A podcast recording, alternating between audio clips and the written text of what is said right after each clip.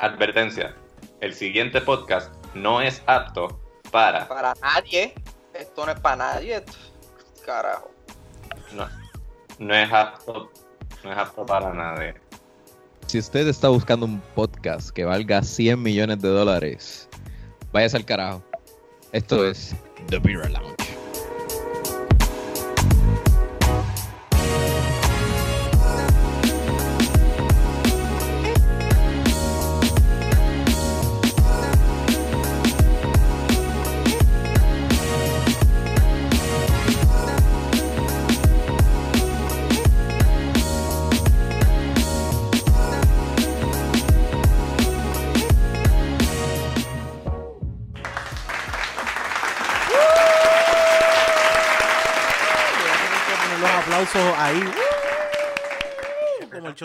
De.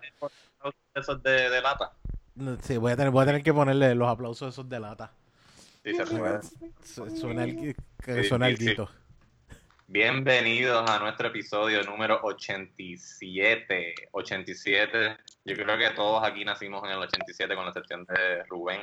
Así que eso Sí. es un, un número muy yo no- valioso. Yo nací en 86. Ah, este fucking viejo de Qué mierda. viejo de mierda. Anciano decrépito. Episodio número 87, este que le habla es Jan Chan Chan, G-I-A-N Chan Chan, y como de costumbre me acompañan Arroba Rubén underscore Ahmed. Y arroba Onyx Ortiz. Y este que- y hoy Mira, queremos pre- destacar pre- pregunta, Jan, ¿este es el que es xenofóbico o este es el que es judío? Este es el invitado, no me acuerdo. Vamos a preguntarles, damas y caballeros, con ustedes, Fernando Isaac. Bienvenido, Fernando. Bienvenido, Fernando. Gracias. Para contestarle la pregunta a Onyx, la contestación es ambos. Ambas cosas Ambos. son correctas. both? Sí, sí, es que como nosotros tenemos todo esto súper organizado y ponchado, tenemos una lista larga de invitados, el orden y todo, hasta lo tenemos buqueado hasta el 2023. Sí, sí, Y lo- pues, te- te- tengo este, aquí. No, no, yo sé, a mí, a mí me invitaron en noviembre del año pasado. Exactamente. Exactamente. Y dadas las complicaciones, ¿verdad? Los temblores, este, El schedule de Fernando, que también es bien ajetreado. eh, Jan, Jan que no sabe acordarle a la gente a tiempo pero en el schedule lo tenemos por apodo. por apodo. Sí, y los tenemos, y los tenemos por apodos el- a, los, a Ah, los invitados para poder familiarizarnos. ¿Cuál, de- ¿Cuál es el apodo de, de este invitado? Espérate, este es el cual. El... Jesus. G- Ah, verdad. Eso es cierto. Ok, ok. No es... Ah, este no es el del jardinero. Está bien, me equivoqué. No. Pensé que era el jardinero. Disculpa. Fernando Isaac es, este, lo conocemos de, de la escena del stand-up comedy. De hecho, estábamos comentando antes de... Pero, no, tú me conoces desde de la universidad. Ah, bueno, exacto. Yo conozco a Fernando desde la universidad. Teníamos unos amigos en común que han este, ido desapareciendo poco a poco. ¿Mueren por Gracias sobredosis?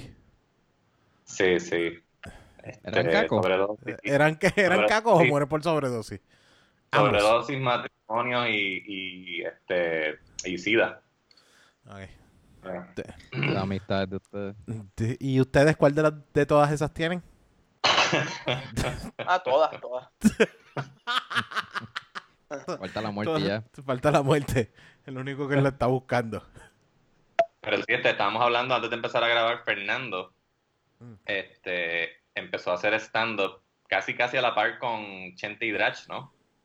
No, yo empecé, e- ellos ya llevaban como dos o tres años cuando Ok. yo cuando yo empecé. Yo, yo, yo diría que la- el, el, el papá así del stand-up de ahora eh, eh, fue Carlos Ambel, y después por ahí después empezó Ismael, y después hubo como que otro, otro wave de gente que ahí se fueron Chente, Víctor, Kiko, pero todavía era bien, bien, bien pequeño este, la gente. Y después vino otro wave que fue Mariela Pavón, yo, este, em, Es Che- Check-in Mela, para los que no lo sepan. Check-in Sí. Mela. Instagram. Mm. yo empecé a hacer stand-up este, gracias a, a Mela, porque yo cogí una clase con ella y yo le decía que me encantaba el stand-up y que me interesaba hacerlo. Y, y ella, yo creo que literalmente se quedó sin decir nada, así se quedó admirándome y ya como que, ok. Y después, como un año después, ella me escribe y me dice, ¿Tú? loco, ¿te acuerdas que tú me habías dicho que tú querías hacer stand-up? Pues ya yo empecé a hacer stand-up y yo, ¿dónde carajo? Como que yo no sabía que eso existía en Puerto Rico Sí, como que eso es for real. y ¿En- fui a año- verla y yo ¿Qué dije, año estamos hablando? En 97. "No, que esto tiene que haber sido 2011, 2011 por ahí. Ok. 2011 por ahí, sí. Creo Porque que yo empecé a hacer los finales de 2011 o 2012, principio de 2012 por ahí. Po- Porque Carlos Amber empezó cuando, como mm, finales de 2008, 2009, algo así. Finales de los 80, Ah, cabrón. creo que antes, antes. Ah, Carlos Amber le metía 90 desde el principio. Bueno, sí, Carlos, Carlos Amber yo sé que es o old school, ¿me entiendes? La primera vez que yo vi a Carlos Amber hacer stand-up tenía que haber sido el año 2006 por ahí. Ah. 2005, 2006. Holy Así shit. que, imagínate. Yeah. Y él llevaba desde antes eso, así que. Bu- Bueno, pues estamos, estamos hablando de Carlos Amber le, le mete a- al tiempo que Luis Raúl estaba caminando por ahí tratando de practicar lo suyo por el 8 y toda esa mierda, ¿no? ¿Mm? Sí, porque Porque yo tengo entendido que, que Luis Raúl eh, hacía, porque de hecho, yo no, no sé, no sé, obviamente en ese tiempo nosotros no estábamos metidos en todo esto, pero eh, para ese tiempo como que los venues estaban bien cerrados para todo eso, bien, pero ultra cerrados. Que, el único que Es hacía que eso... no había eso. Sí, no no, había, e- no había eso. Lo, lo único que había era, ¿verdad? Los comediantes así de la televisión, pero no era ni stand-up casi. ¿sabes? Era, era Carlos es como el Cal- Carlos Sánchez es el padre del stand-up en República Dominicana. Y Carlos Amber es el, técnicamente el papá del stand-up aquí. De- de- el papá del... Yo diría, el bueno, el De la papá escena de la escena de stand-up, sí, como que Sí. el que se encargó de que, uh, como que la primera chispa para que la- eh, empezara a resurgir. Sí, estoy- y estoy A ver. 100% seguro que eso nunca fue su intención. Yo lo que quiero hacer es que las demás personas me sigan No, y puedan hacer el stand-up conmigo. Fue puro, puro autointerés. Mira, este, aquí en Birra Lounge estamos, ¿verdad? En, en- padeciendo la pandemia como todo el mundo. Y hoy solamente hay una degustación porque, pues, este, Rubén y yo no conseguimos cerveza nueva pa- para degustar, pero ya vi que Onyx sí. No, no, con- no consiguieron cerveza nueva o, o- o se los olvidó comprar cerveza nueva. Sean honestos. No. No conseguimos. Mi No, supermercado no es muy... Muy va- bueno, eso- tengo que admitir que hay supermercados que están estos días. Porque Bueno, yo fui su- el primero que yo vi fue un supermercado y no había tres carajos nuevos, es verdad. Está bien, está bien. Este es el episodio número 87, ¿verdad? 87, sí. Mm, Bueno, o sea, eventualmente se les van a acabar las No, man. variedades. Te lo juro que no.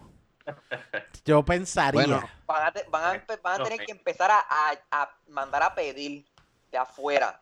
De hecho, Porque sí lo hay, lo hay, lo hay. Eh, eh, nuestro pana de Talking Craft Beer, él hace como un intercambio, Beer Trader, yo creo que se le llama. Que es que tú- la persona vive en Filadelfia y tú le envías cervezas de aquí de Puerto Rico a ellos y ellos te envían cervezas a ti. Y es como que, y, y a él le enviaron, él subió un videito, le enviaron, mano, par de cervezas. Estamos hablando más de una variedad de 20 cervezas.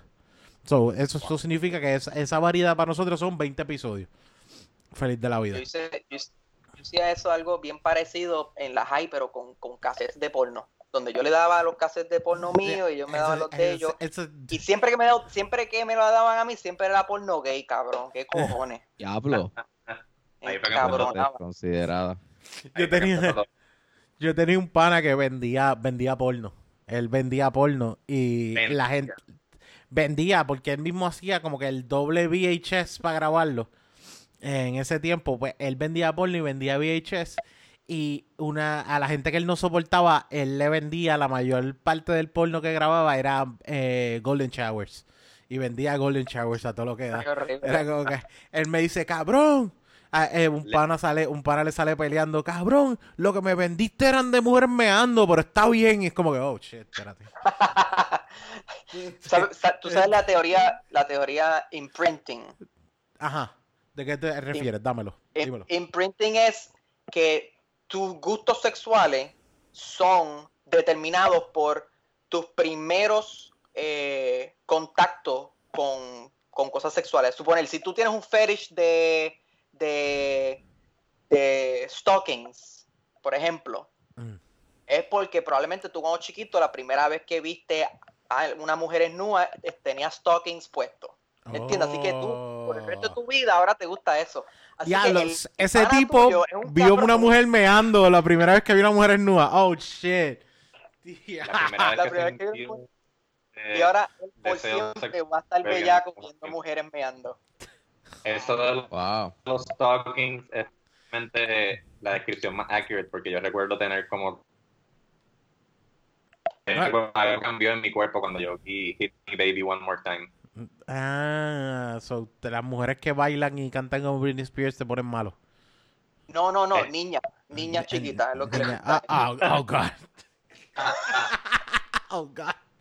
Mira, Young schoolgirls. Wow.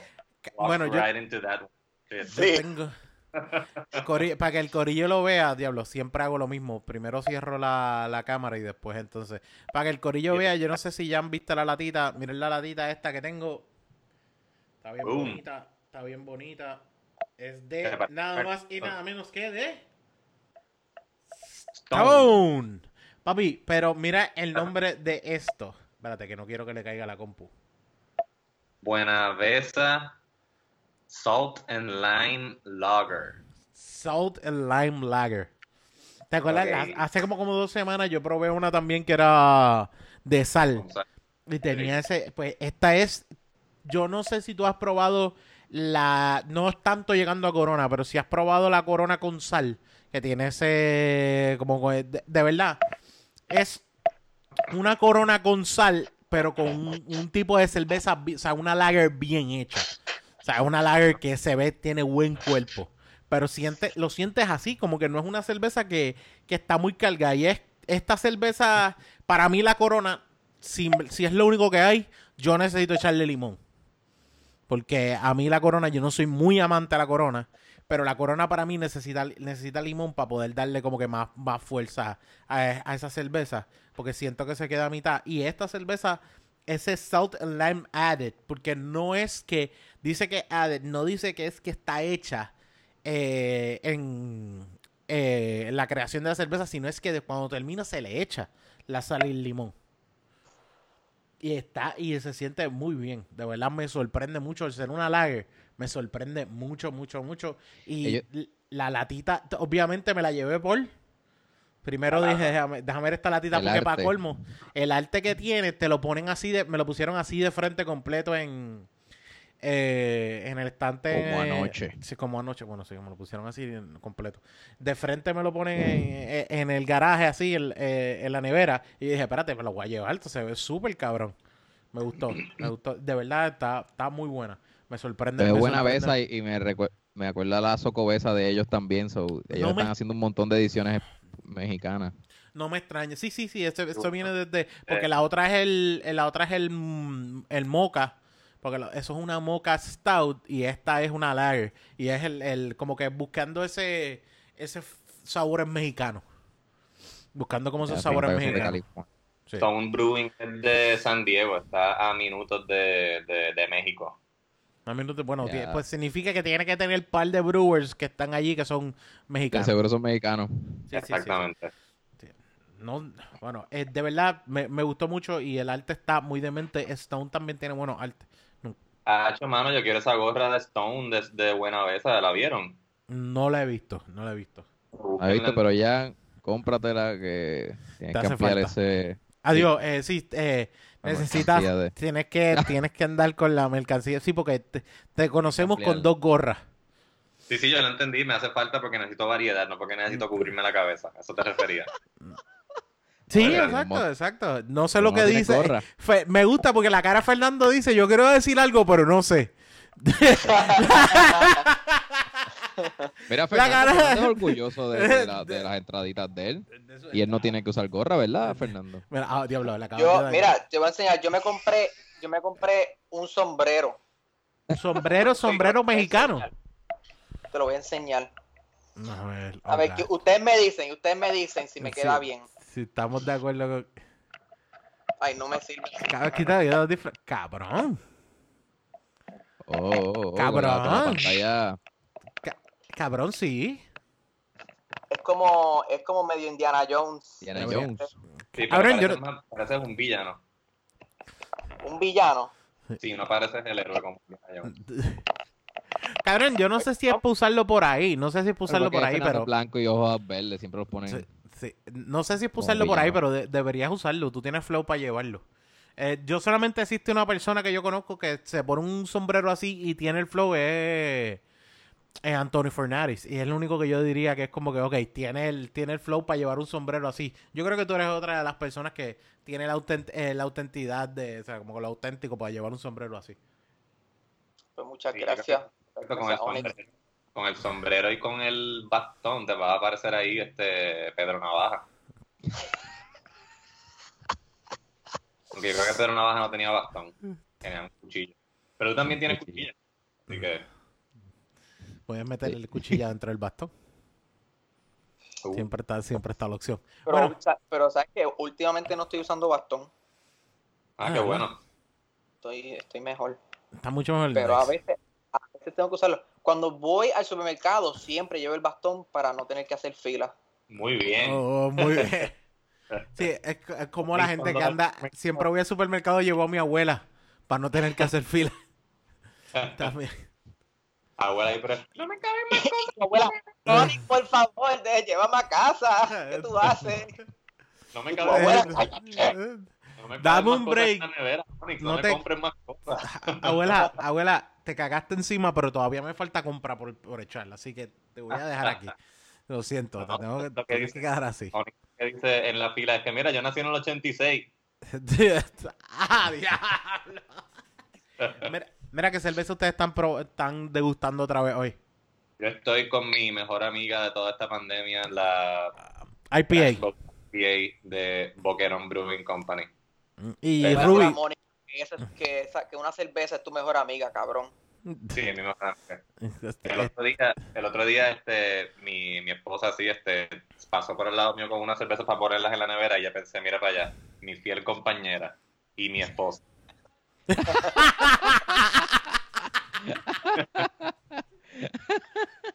Eso sí. Yo tengo la Sunset Amber de Ocean Lab. Esta cerveza me encanta desde... Desde que la, proba- la probamos. Ahí. Ahí. Póntelo en la cara. Ahí está. Es Ah, como, que era- es como oscurita rojiza.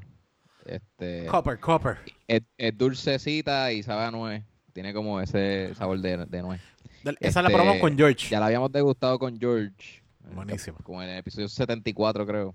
Sí. Y está, esta Antes de cerveza está bien esto. Es- es- Estoy 74, dame un outbreak. Damos un outbreak. Exactamente. sí, esta también es una de mis mejores amigas. Esa no es dame un outbreak, mala mía, se me olvidó el nombre, pero es con George. Damos, Exacto. no, vamos a ver que fuimos nosotros. Pero está bien. Como curioso, la Crash Boat IPA, que es la que yo estoy degustando, que no se ve un carajo por el filtro. Es que tienes que ponértelo justo frente a la cara. La carota. Ahí. Ahí está. Ahí Mira, se mira. ve. Como dato curioso, esa la degustamos en el episodio número 3 de Beer Lounge 2.0 con nada más y nada menos que Víctor Villamil, uno de nuestros invitados favoritos. Mm, Víctor es una de mis personas favoritas. No, está- muy ¿Qué cabrón. Sí. de, esta primera vez que te hiciste stand-up, Fernando? ¿Dónde fue? ¿Cuándo fue? La Estaba- primera, ¿Cómo la te primera fue? vez que yo hice- me- la primera vez que yo hice stand-up fue en, en un sitio que se, antes se llamaba Arabas y después cuando yo hice se llamaba Broadway Café. Y era en un show de Carlos Amber y este ahí se presentó eh, creo que fue José Oyola, este, Ujú. Esteban Ruiz, em, ay, este tipo, Carly Dávila eh, y dos más. No me acuerdo los nombres de los otros. Creo, no son gente que, que han seguido así haciendo stand-up. Pero yo, yo, yo, eso fue mi primera vez. y me fue súper mal. Me fue horrible. Me fue horrible. De verdad. Este, sí, me fue bien mal, pero en el, en el público estaba Chente, estaba Víctor, estaba Kiko, estaba Luis la Bestia, Este, y este me fue bien mal. El único que se estaba riendo a carcajada era mi hermano. Y, y es porque mi hermano se ríe cuando se pone nervioso. estaba nervioso por mí y él estaba, no podía parar de reírse. y tú muriéndote en tarima. Sí. Este, yo todavía me, me acuerdo de mi rutina y nunca la volví a hacer. O sea, ¿De yo verdad? escribí material completamente nuevo por eso. ¿Qué, Porque qué- la cosa era? es que, este mucho mucho humor escatológico que yo, Mm. yo no hago mucho eso ya Eh, eh, por el Rubén público. primeros cinco minutos sobre caca también. Sí. o sea yo creo- yo estoy seguro que ahora ahora yo Horrible. creo que soy mejor comediante Pero yo bien. creo que yo puedo hacer esa rutina otra vez y me iría bien porque, Exactamente, porque sé porque ahora- hacerlo. Ahora lo haces con más seguridad, tú sabes. Tienes más tarima, tienes más. pero, más pero me da terror. La cosa es lo más, lo más cabrón de esa primera vez que yo hice stand-up fue que después de que se, se acabó el show, Carlos Ambel reunió a todos los comediantes backstage y me empezó a gritar, What? regañarme frente a todos los demás, no solamente a los comediantes que se treparon, sino frente a todos los comediantes que estuvieron ahí esa noche. Ah, so, llamó, llamó a los que están en el público que eran comediantes. Todos vieron, todos vieron cómo es que Carlos Ambel por poco me agarra por la camisa y me gritaba, ¿cómo tú vas a venir para acá a hacer una mierda como tú hiciste? Así. Wow. Pero él no sabía que era tu primera vez. Sí. Por eso es que él hizo eso. Porque es que, es que a, los, a la primera vez le da mal a todo el mundo. Es que él lo que no le gustó fue que el tema que yo hablé. Si tú has hecho show con Carlos Ambel, él, él dice que no le gusta ese tipo de humor. La cosa es que él no, yo no sabía eso. Él no me había dicho. Claro. yo hice, ¿verdad? A los rookies, pero fue una experiencia tan surreal donde me fue súper mal y de- no solamente me fue súper mal, sino que después me gritaron frente a todos los demás comediantes, estas personas que yo estoy admirando con cojones, así, las personas que yo más admiro en ese momento de mi vida. Wow. Y fue, una experiencia surreal porque yo tuve un, un out of body experience. Fue como que yo, yo es como que yo no estaba. Yo me, me estaba mirando desde arriba.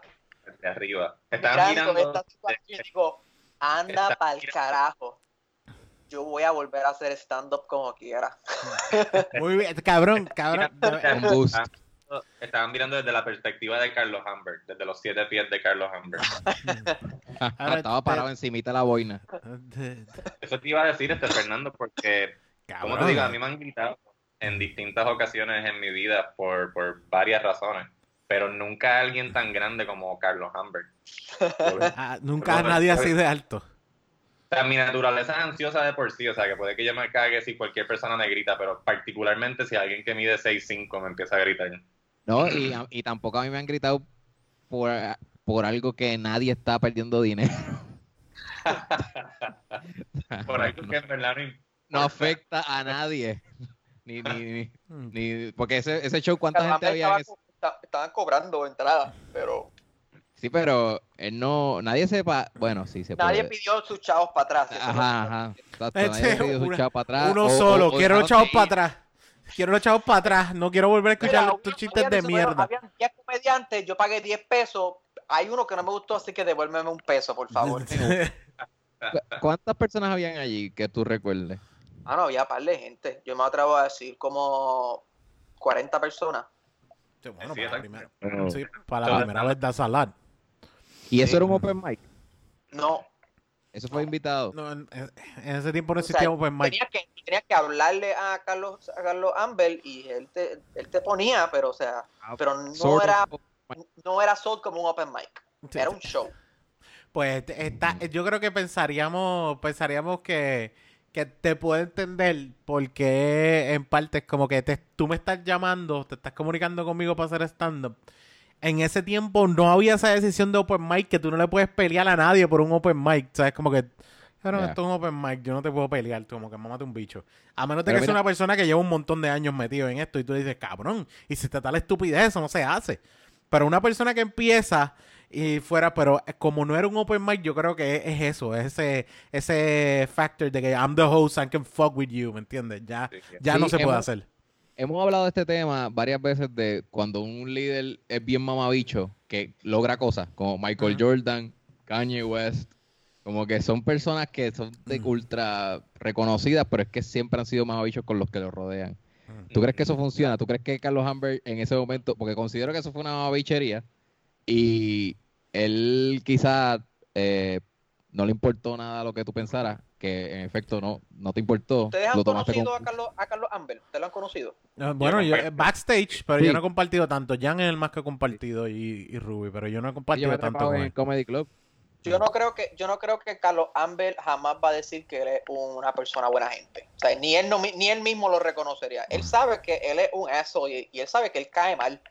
Yo Mm. creo que él lo sabe. Yo no he hablado esto con él, pero coño, si él no lo sabe, Debe estar llorando. Sí, sí, exacto, yo lo, tenemos- pero yo lo admiro, yo, ¿sabes? Lo- yo lo admiro mucho a él, por- porque él, él, ¿sabe? Se jodió un montón para, para seguir haciendo stand-up, aunque no existiera el stand-up aquí en Puerto Rico. Exacto. Sí, sí, Se sí. jodió.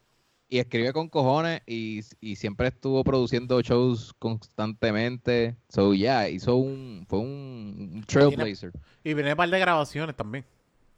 Pero, Se lo pueden este, buscar en Spotify. Por si, ¿verdad? Quieren escuchar este stand-up de. Para que entiendan de dónde venimos a lo que estamos hablando. Creo que tiene dos horas en Spotify o más. pero ese drive Yo sé que yo, yo lo que vi fue el especial que él grabó, el último antes de técnicamente retirarse, que es el de El Monstruo Pelú. El monstruo es bueno. Yo, a mí me gusta. Yo no sé si él está. re- él.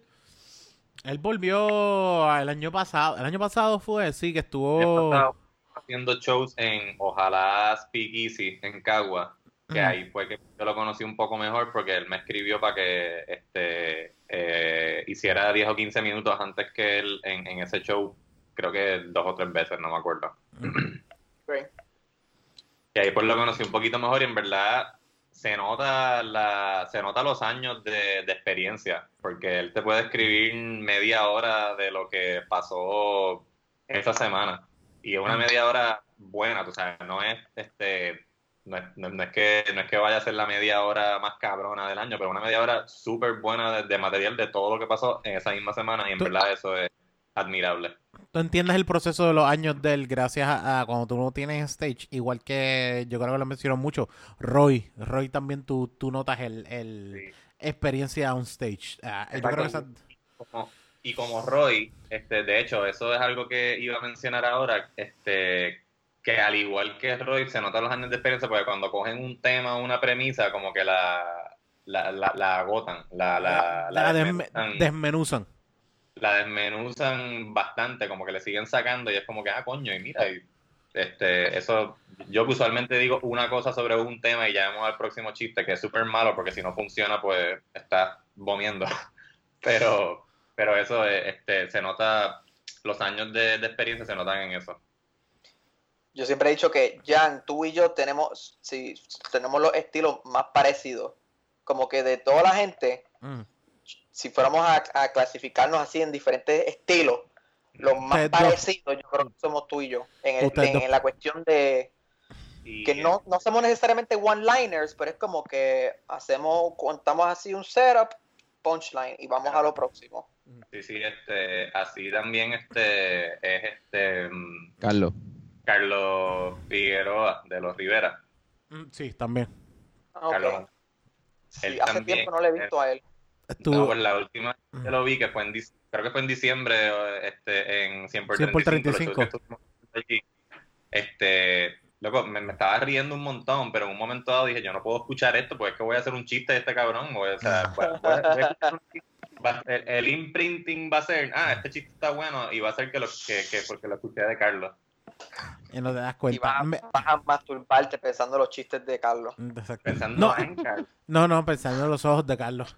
Eh, ¿Sabes a mí eh, quién me impresiona a mí mucho? Es el otro, eh, Antonio. Antonio. Antonio, porque Él es el único que hace crack. Es un Rico. hype, es que Antonio es un fucking hype man de por sí completamente y el mejor crowd work.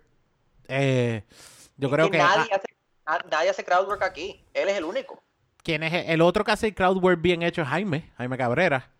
Eh, creo que es el otro que tiene ese nivel de, de crowdwork. Y anteriormente Pero siempre. Jaime se trepa con material. Él tiene Sí. material. Exacto, sí, sí. sí. Tony no. No, no, Antonio no tiene material. No, Él y- con un chiste y ya. Y lo demás es dónde tú eres. Antonio, mira, tú sabes lo que hace, lo que está cabrón que hace Antonio. Antonio se trepa a improvisar en tarima y recurre a chistes si es que como que tiene que hacerlo. Pero él no se trepa a, se trepa a hacer crowdwork. Sí, exacto. Sí. Y, y el otro que también siempre me gustó el crowdwork de él, que yo creo ya está un poquito quitado, es Antonio Ávila. Y era por su sección de pregúntale a un, a un pato. Ah, y, sí. eh, y ese era su crowdwork, como quien dice, que es otro que, que sabía manejar eso. Sí. Eh, No, y Jaime, Jaime hacía preguntas, pero Antonio reacciona. sí. So, si, si, si a Jaime le reaccionaban, él no, no necesariamente eh, hablaba de eso. Sí, Antonio sí. No, no, Tony, eh, yo, mi, mi reacciona. crowdwork, mi eh, crowdwork- es como que mi crowdwork se llama ansiedad. Me dijo algo. ¡Ah, fuck! Me jodió.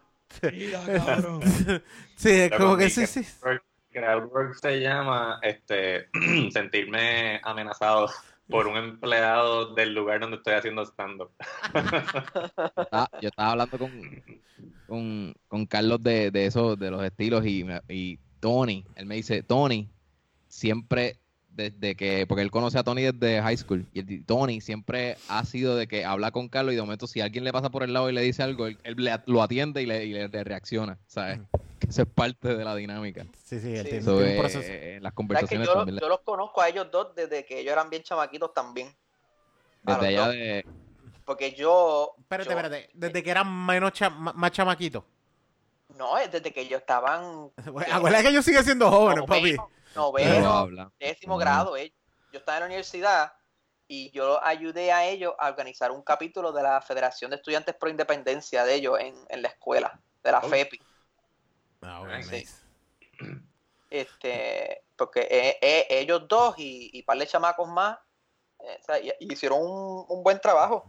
No, no creo que han seguido en, en esa cuestión de política, pero, pero No, eran- Ellos no han seguido ejecutándolo, pero sí lo siguen expresando porque si escuchas hablando claro, ellos están full y lo, lo hablan muy bien. sí, sí, sí, sí, Ellos- exacto. Ellos, tienen, ellas tienen su, su, su, como dice, su, eh, como su mentalidad y su, no sé, Dios mío, no me sale la palabra, como que Ideología. ideología, ideología, pero su, su empeño y su decisión a seguir trabajándolo, pues tú notas, lo notas en, en hablando claro. Sí, sí. Ellos hicieron una, eh, ellos hicieron como que un, un movimiento en una en una de las premiaciones, creo, no sé si fue Premio Juventud o algo así, que le tiraron una foto y ese- ellos fueron con unos carteles de algo de una de las mierdas que pasó aquí, no sé si fue, no creo que fue para la renuncia, fue pa- para los terremotos cuando no, lo de Exacto. lo, lo del inventario, con mucha conciencia, tiene mucha conciencia social. Mm. Sí. Sí. Oye, sí, sí, sí. se me había olvidado algo rápido, eh, 8.5 a la cervecita que me estoy dando. Esta es- Ah, con razón. Ya está, ya está ebrio. No, no, tiene Fíjate, poquito. Tiene poquito, es 4.7. Esta no es tan pesada, pero es una cervecita que si estás en mood, papi, esto es mood de playa full. O sea, esto es un Sí. mood de playa está excelente para cuando ahora tengas que hacer ejercicio disimulando mientras estás haciendo ejercicio supuestamente en la playa por la cuarentena, pues esto es una buena cerveza No. para llevarte. Eh, Pues Sobresale debes el ponerte el limón. background de la playa, Onyx, para que pegue con tu cerveza. Puedo, En hacerlo. el background de mi apartamento. Ah, Ok, disculpa. Exacto. Exacto. En la sala ya. Este, ¿Se saca el, el limón por encima de lo demás? ¿O es como que Hay buen balance. con- Hay, hay buen balance. Y sientes, sientes, sientes la sal. Sientes la sal y sientes el limón súper bien, mano. De verdad no, no tengo, no tengo quejas. No tengo Mira, quejas, Fernando. está bien balanceado. Este, Fernando, ¿y cómo fue que se... Porque cuando yo me entero de la escena del stand-up, yo estaba viviendo en Viejo San Juan. De hecho, la primera vez que yo vi stand-up en español y en Puerto Rico fue en un show de Carlos Humbert en El Taller, lo que es hoy el ensayo. Y ahí fue que yo vi a Fernando por primera vez en un cojón de tiempo después de que nos fuimos de la universidad y, el- y en ese show también estaba todo, todas las, casi todas las personas que hemos mencionado, estaba Jaime Cabrera, Carlos y Antonio de, de Los Rivera, estuvo Fernando que, verdad, no, no debería decir esto, pero esa noche fue el mejor que le fue. Y yo fui a ese show, No no, debiste decir eso. debía haber hecho eso, ¿verdad? Y yo fui a- y yo fui a ese show porque ese show lo anunció en sus redes nada más y nada menos que Iván Yado. Se cortó para mí. Y que Iván Yado, Iván Yado fue quien había eh, anunciado en las redes el show. Ahí Oh, fue que sí, yo creo que se, espérate, yo creo que el que se frizó fue Fernando. Está, Fernando no te- escucha. no, Mm. se fue. Perdió Ah, señal. Ah, Mayday, Mayday. Ok, está volviendo. Fernando, ¿estamos aquí? ¿Te tenemos? Sí, no. Shit, esta es una mierda. le- esta fucking- le dije que fue el más gracioso y se... Ah, se- ok. Mira, Sí, perdón, es que no sé, se me fue la señal. Volví ya. ¿Qué Muy bien. estabas diciendo? Estabas diciendo que yo estaba brutal. Continúa. Exacto.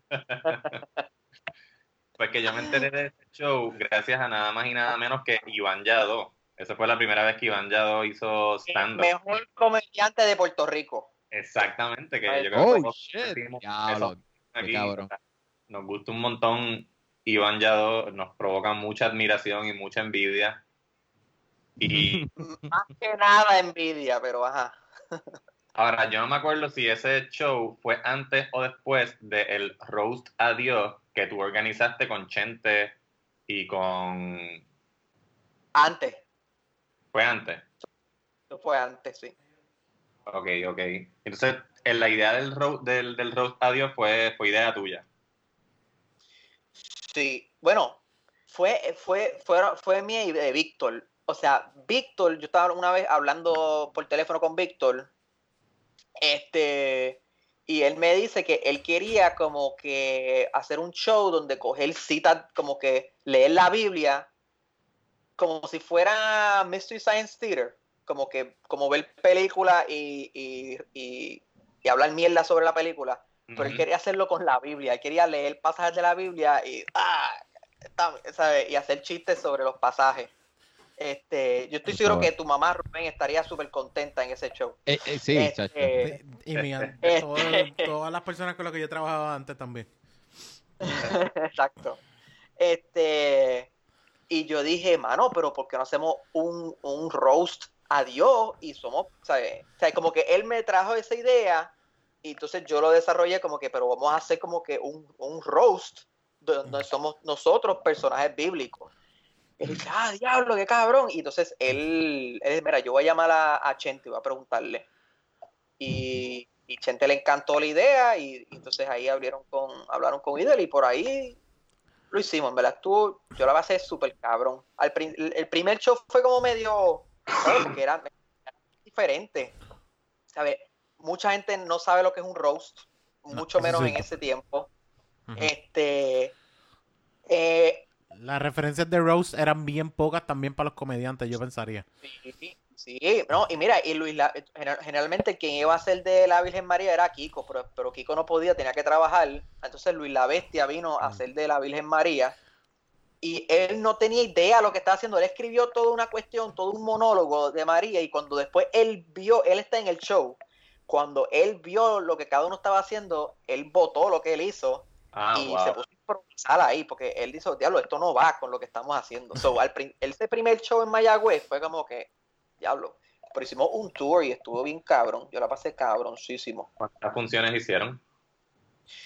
Hicimos eh, dos en Mayagüez, uno en Ponce no sé si uno o dos en San Juan. Mira, hablando de Luis, a mí me contaron que una noche, en, creo que fue en Mayagüez, le hicieron una broma a Luis y él se levantó con mode la bestia. Encabronado. Cabrón, cuéntame eso. ¿Tú estabas en ese momento? Yo estaba, pero yo estaba dormido.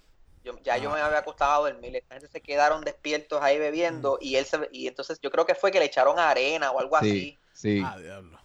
Él estaba durmiendo y le echaron arena y él, se- él se levantó, pero para él- yo no sé si era con matar. Idel o lo que sea. Yo creo que él quería así matar a Idel o algo así. Pues a mí, Se puso la- feo a nivel de que iban a... Bueno, a- eso es lo que me dijeron. A pelear, a desperté, pelear. la gente estaba todos serios. Cuando me levanté por la mañana, eh, todos estaban como que, yo cabrón, ayer eso estuvo. Y yo, ¿qué pasa? Yo me lo perdí. Pero todos estaban como que, Esto está mal. Es Esto estuvo mal. y sí, Mira, es que en, ve- en verdad yo no quiero, no quiero este, como te digo, pintar una imagen negativa de, de Luis, pero Bueno, este, es a mí que- Clyde punto- digo, Yo no creo que una todo- imagen negativa, Sí, No, no, es que yo quería joderle la imagen a Luis.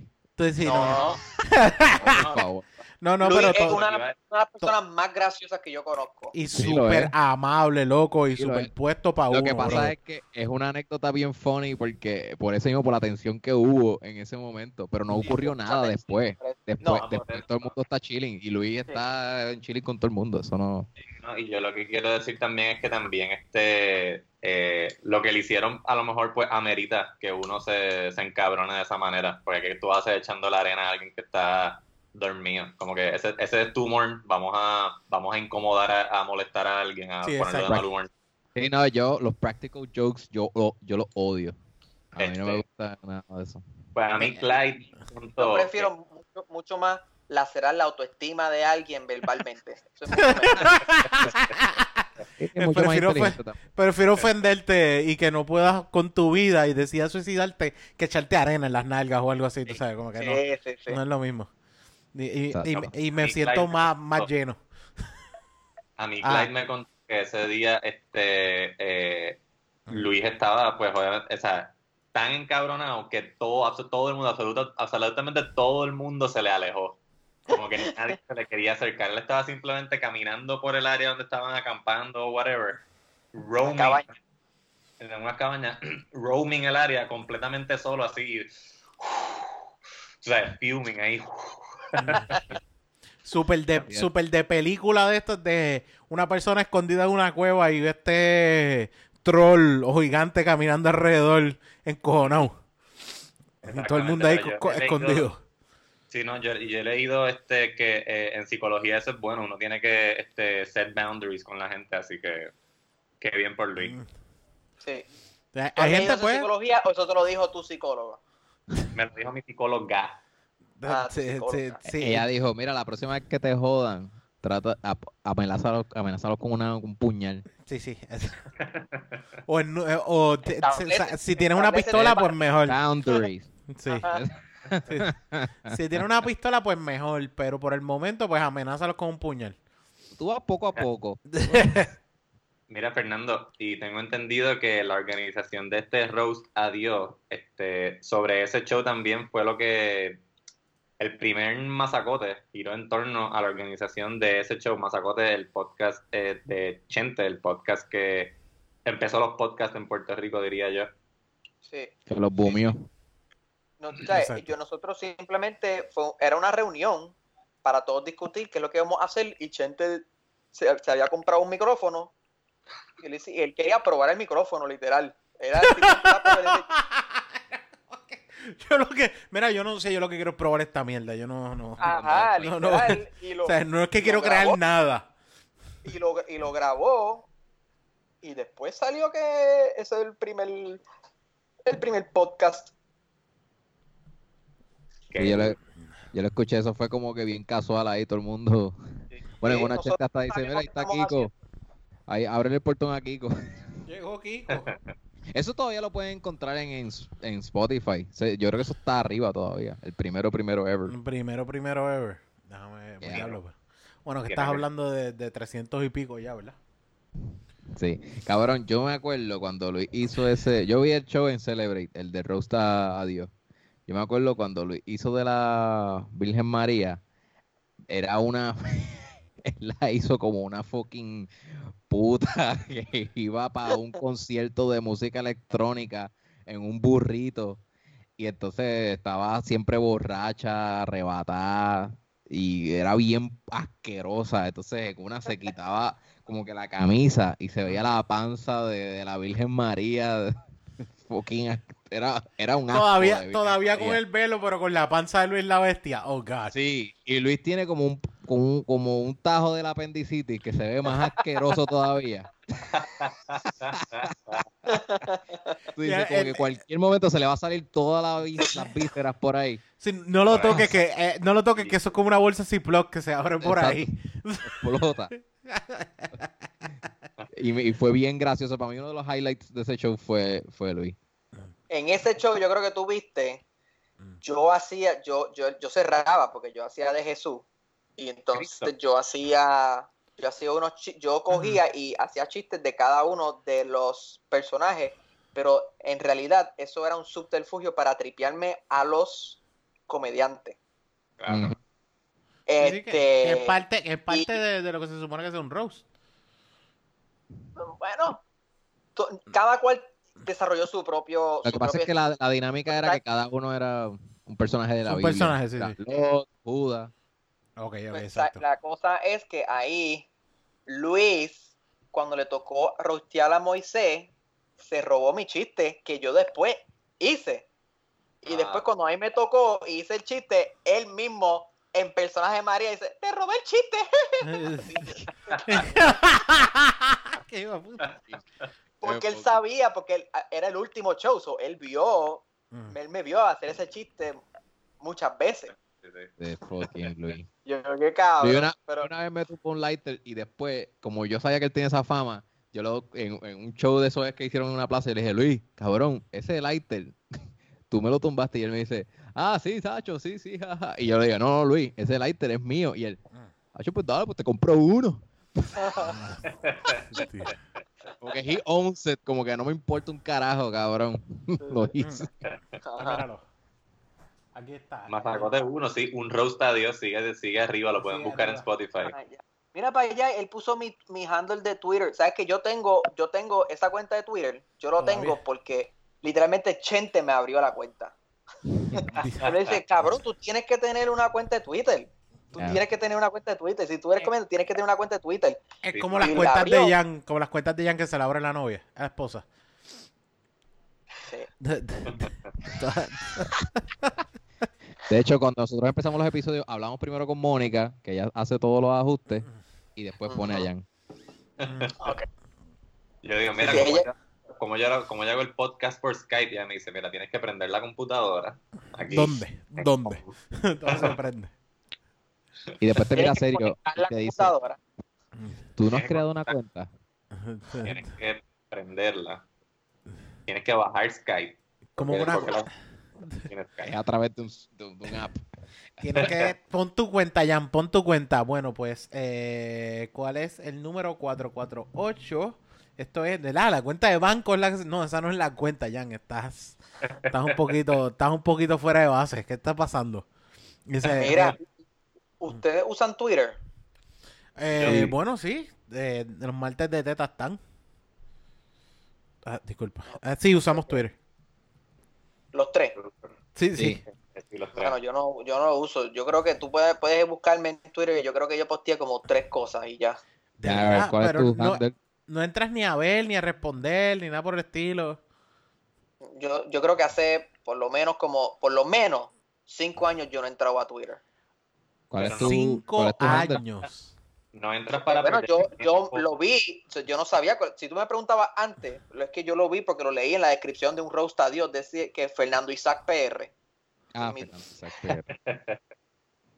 Pues eh, yo creo que a lo mejor Chente te abrió eso pensando como tú haces chistes cortos, como que ah, Twitter es perfecto para el humor de Sí, Fernando. sí. Sí. Mira, te di No. Chente, Chente me ayudó mucho al principio de mi carrera, me ayudó a, escri- a, a mejorar mi, mi, mi material y eso, ¿verdad? Fue de mucha ayuda. Yo creo, bueno, Este, es que también tengo que admitir que Chente es bien vocal a la hora de, de darle una mano. O sea, como Mira, que no, no, no, no se aguanta nada. Mira, hay fotos, tiene fotos. Cabrón, le voy a dar share screen para que ustedes vean ese Eh, el Twitter de Fernando Isaac. Ahí está, Ah, de, Fernando. hace, de hace cinco o seis Mira. años. Miren la foto de la boba de ah, mira allá, Tour. está Bill el Bus. Tour Bus. Diablo. Viene Fernando con 10 libras de pelo en la cara. Mira Titito, cabrón. Oh my god. Loco, honest- ¿Tú sabes quién es la única persona de esa foto que está exactamente igual?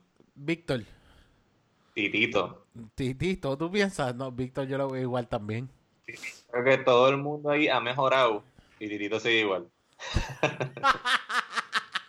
Diablo. Dios mío, qué chistes más malos que yo escribí ahí. Sí, ¿Por qué? Espérate, léete algo, léete que- algo para los que escuchen. Lé- lé- Bueno, esto es todo sí. Si Dios te da sida, tírate a una desconocida. Ah, porque era cuando tú tratabas de, ra- de, de rapear. Exacto. Mío. No hay ningún animal salvaje que esté fuera de forma. Hashtag deep. Ah, wow. Wow. Y, un re- y un retweet de. de Roy. Este Los anuncios, los anuncios de Diet Coke siempre enseñan un corillo de gente flaca. Ah, y se fue el tweet. No pude terminar de leer. No, ya, Ah, sí, perdón. Ru- Rubí no dejó de terminarle.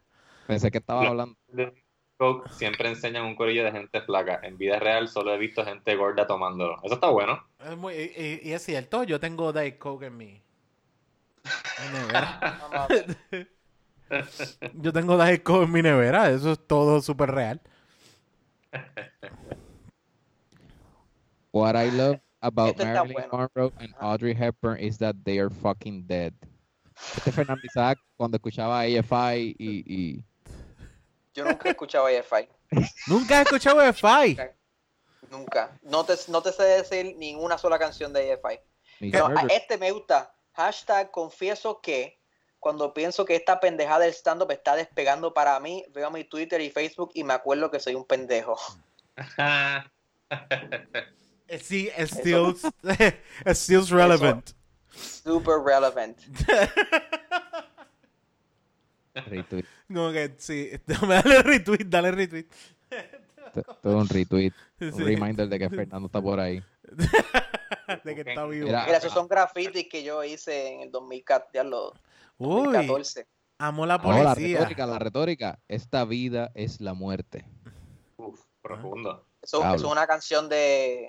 Eso es una canción de gatillazo. Pues, pues mira, Fernando, tu último tweet fue en septiembre 16 del 2014. Yo pensé que eran.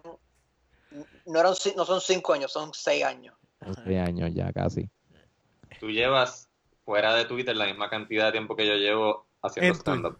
Ah, Se fue Fernando, pues Mira. tenemos que tener. Mira, Fernando Isaac arriba dice 69 tweets, baby. Nice. Oh, yeah. ah, por eso fue. Tú eres el Bad Bunny de la comedia. Tú, tú no vas a. tienes un Checate la foto, checate la foto. No sale. Luna- una luna nueva. Casi nueva. Para la gente que lo están escuchando, literalmente es, la foto es todo negro y sale una parte su- bien poquita de mi cara. Cabrón, eso es no como, como 10%, 10% de la foto eres tú. Y la cara es como si el flash te hubiese jodido la vista. Sí. O como si hubiese estado usando muchas drogas. A la, ve- a la vez. A la vez. Sí. Varias drogas a la vez. Este Ustedes saben lo, lo mucho que yo uso droga. Ca- Cabrón, Sí. tú sabes. De Sí. hecho, hay que hablar de eso, Fernando, porque yo no sé si tú sabes, pero este, en este podcast nosotros tomamos y nuestros escuchas también son este cerveceros y cerveceras. Sí. Y este, eh, estoy seguro que les parecería bien. Digo, no eres la primera persona que no bebe en este podcast, pero la primera persona que estuvo en este podcast que no bebe es por pues razones de adicción. ¿Cuál es Ujú. tu motivo para no ingerir ni ¿Cuál es bebidas alcohólicas? Motivo o este o razón o verdad porque no, no estamos diciendo que, que esté Mal. super fucking.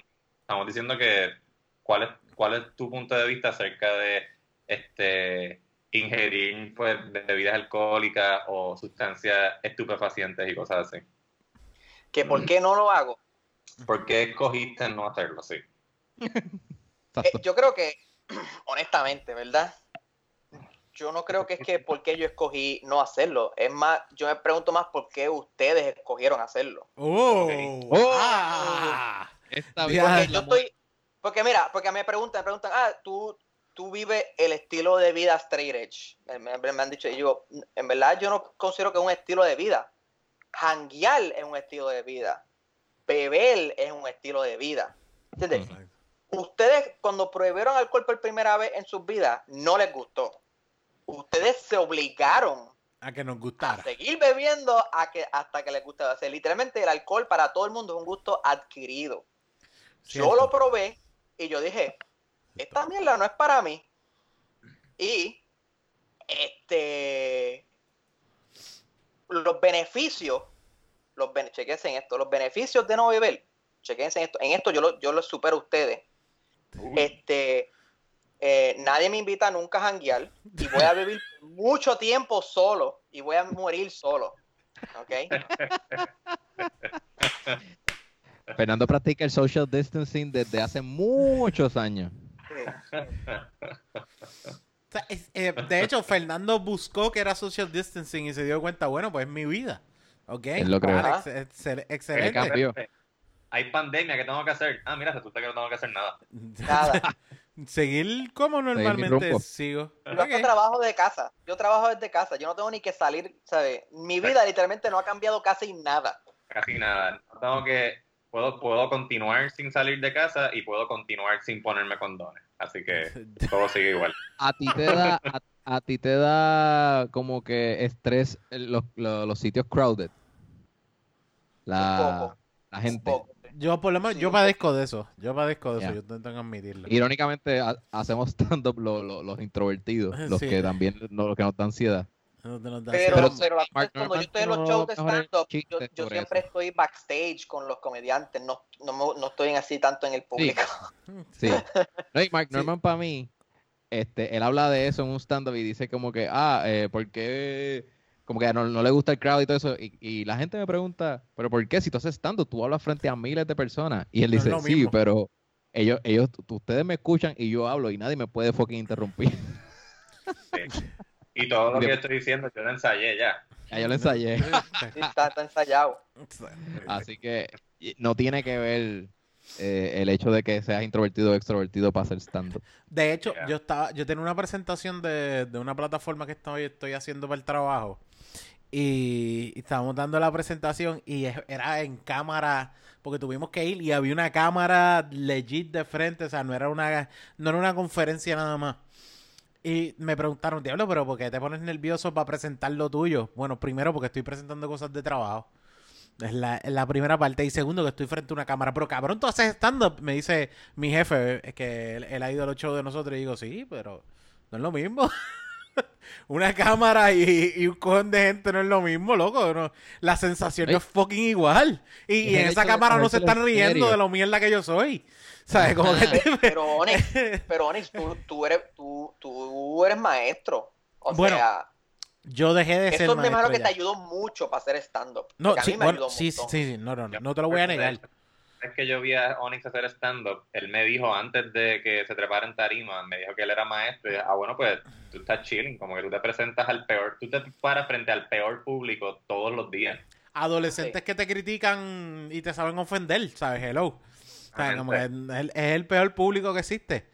Exactamente, Eh, gente que no conoces en la escuela, gente fucking miserable, perdón. No tengo exacto. Bueno, es, es cierto, bueno, gente que, que, que pueden lacerar tu autoestima. Tal vez un viejo de 40 años no te la lacera, pero un nene de 16 juzgándote, sí. Eh, eh, de hecho, el otro, el otro día me pasó, yo dejé de ser maestro, ¿verdad? Eh, pero el otro día me pasó por donde yo trabajo, hay como dos escuelas cerca. Y yo estoy eh, en la hora de almuerzo volviendo para atrás para la oficina que había estado almorzando. Y cuando voy, cuando voy de camino, veo un grupo de adolescentes que vienen donde mí. Y, y yo me quedo mirándolos. Loco, y por dentro me dije, diablo, estos nenes van a hablar miel de mí, loco. Esto está mal. y, yo- de este- y después que yo llego al ascensor, yo digo, cabrón, tú diste fucking clase. ¿Por qué carajo te estás haciendo un 8 con unos nenes de high school? Como que, ok, sí, es verdad, eh, yo tengo problemas de autoestima. Pero fíjate, en el stand-up nunca se me ha hecho difícil gracias a eso. Porque si, si, juzgó, si me juzgó un estudiante al frente mío, de hecho, hubo una nena que me, yo lo mencioné la semana pasada que estuvimos grabando, que, eh, eh, que, eh, que hubo una nena que me relajó y esa nena todavía, eso se quedó en mi, en mi, se ha quedado en mi mente full, que es que yo dije, bueno, ya estoy alto, ya estoy harto con J, ¿verdad? Y la nena viene y me dice, mister, se dice harto con A. Y yo como que, canto de puta, ¿qué carajo te pasa, canta cabrona? Como que... la boca. Sí, como que yo soy Pendeja, te Mate un bicho la cara. y yo, pendeja, cállate en tu madre. y ese, y ese lado. cabrona. Y esa mierda me, me, me, esa mierda, yo digo, esa mierda sí, cualquier cosa que me diga un crowd work, es como que, cabrón, tú no me dijiste jíbaro al frente mío, tú solamente me estás, me estás ofendiendo igual que es como que normal. le preguntó, Mister, ¿me va a dar F? Y yo, sí, te voy a dar en la cara. La- Mate un bicho. Tal vez yo no sé, tal vez yo no sepa decir harto como Dios manda, pero lo de pendeja a ti nadie te lo quita, canto cabrona. Yo, eso yo tenía, eso, eso yo tenía con un estudiante. Mira, no se te ha ido. Y me dice, ¿qué? Me lo, me lo encontré un ex alumno. Eso no se te ha ido. Y lo de que y Mister me dice, él me dice, Mister, que no se me ha ido. Lo de bobolón. Ah, Mister, pero es que y el, cabrón, ya tú estás en segundo año de universidad, ¿en serio te estás ofendiendo por esto? Cállate. me lo encontré un ex alumno. De hecho, tú eh, la, no sabes pronunciar harto como Dios manda, pero tu trabajo era dar, decirle a los estudiantes lo que Dios manda. Eres maestro de, de religión. Efectivamente, era de- decirle, lo- la- hacer las cosas que Dios manda. Si un ¿Qué? estudiante o un estudiante te interrumpía y que sé, tú le podías decir como que, mira, la gente que hace eso no va para el cielo, o eso no se valía. Cabrón, yo nunca, nunca, de verdad nunca dije eso, como que no vas para el cielo, esto, lo otro. Es como que los estudiantes, había parte parte bien clara que mis estudiantes sabían el pedazo de mierda de ser humano que yo podía hacer.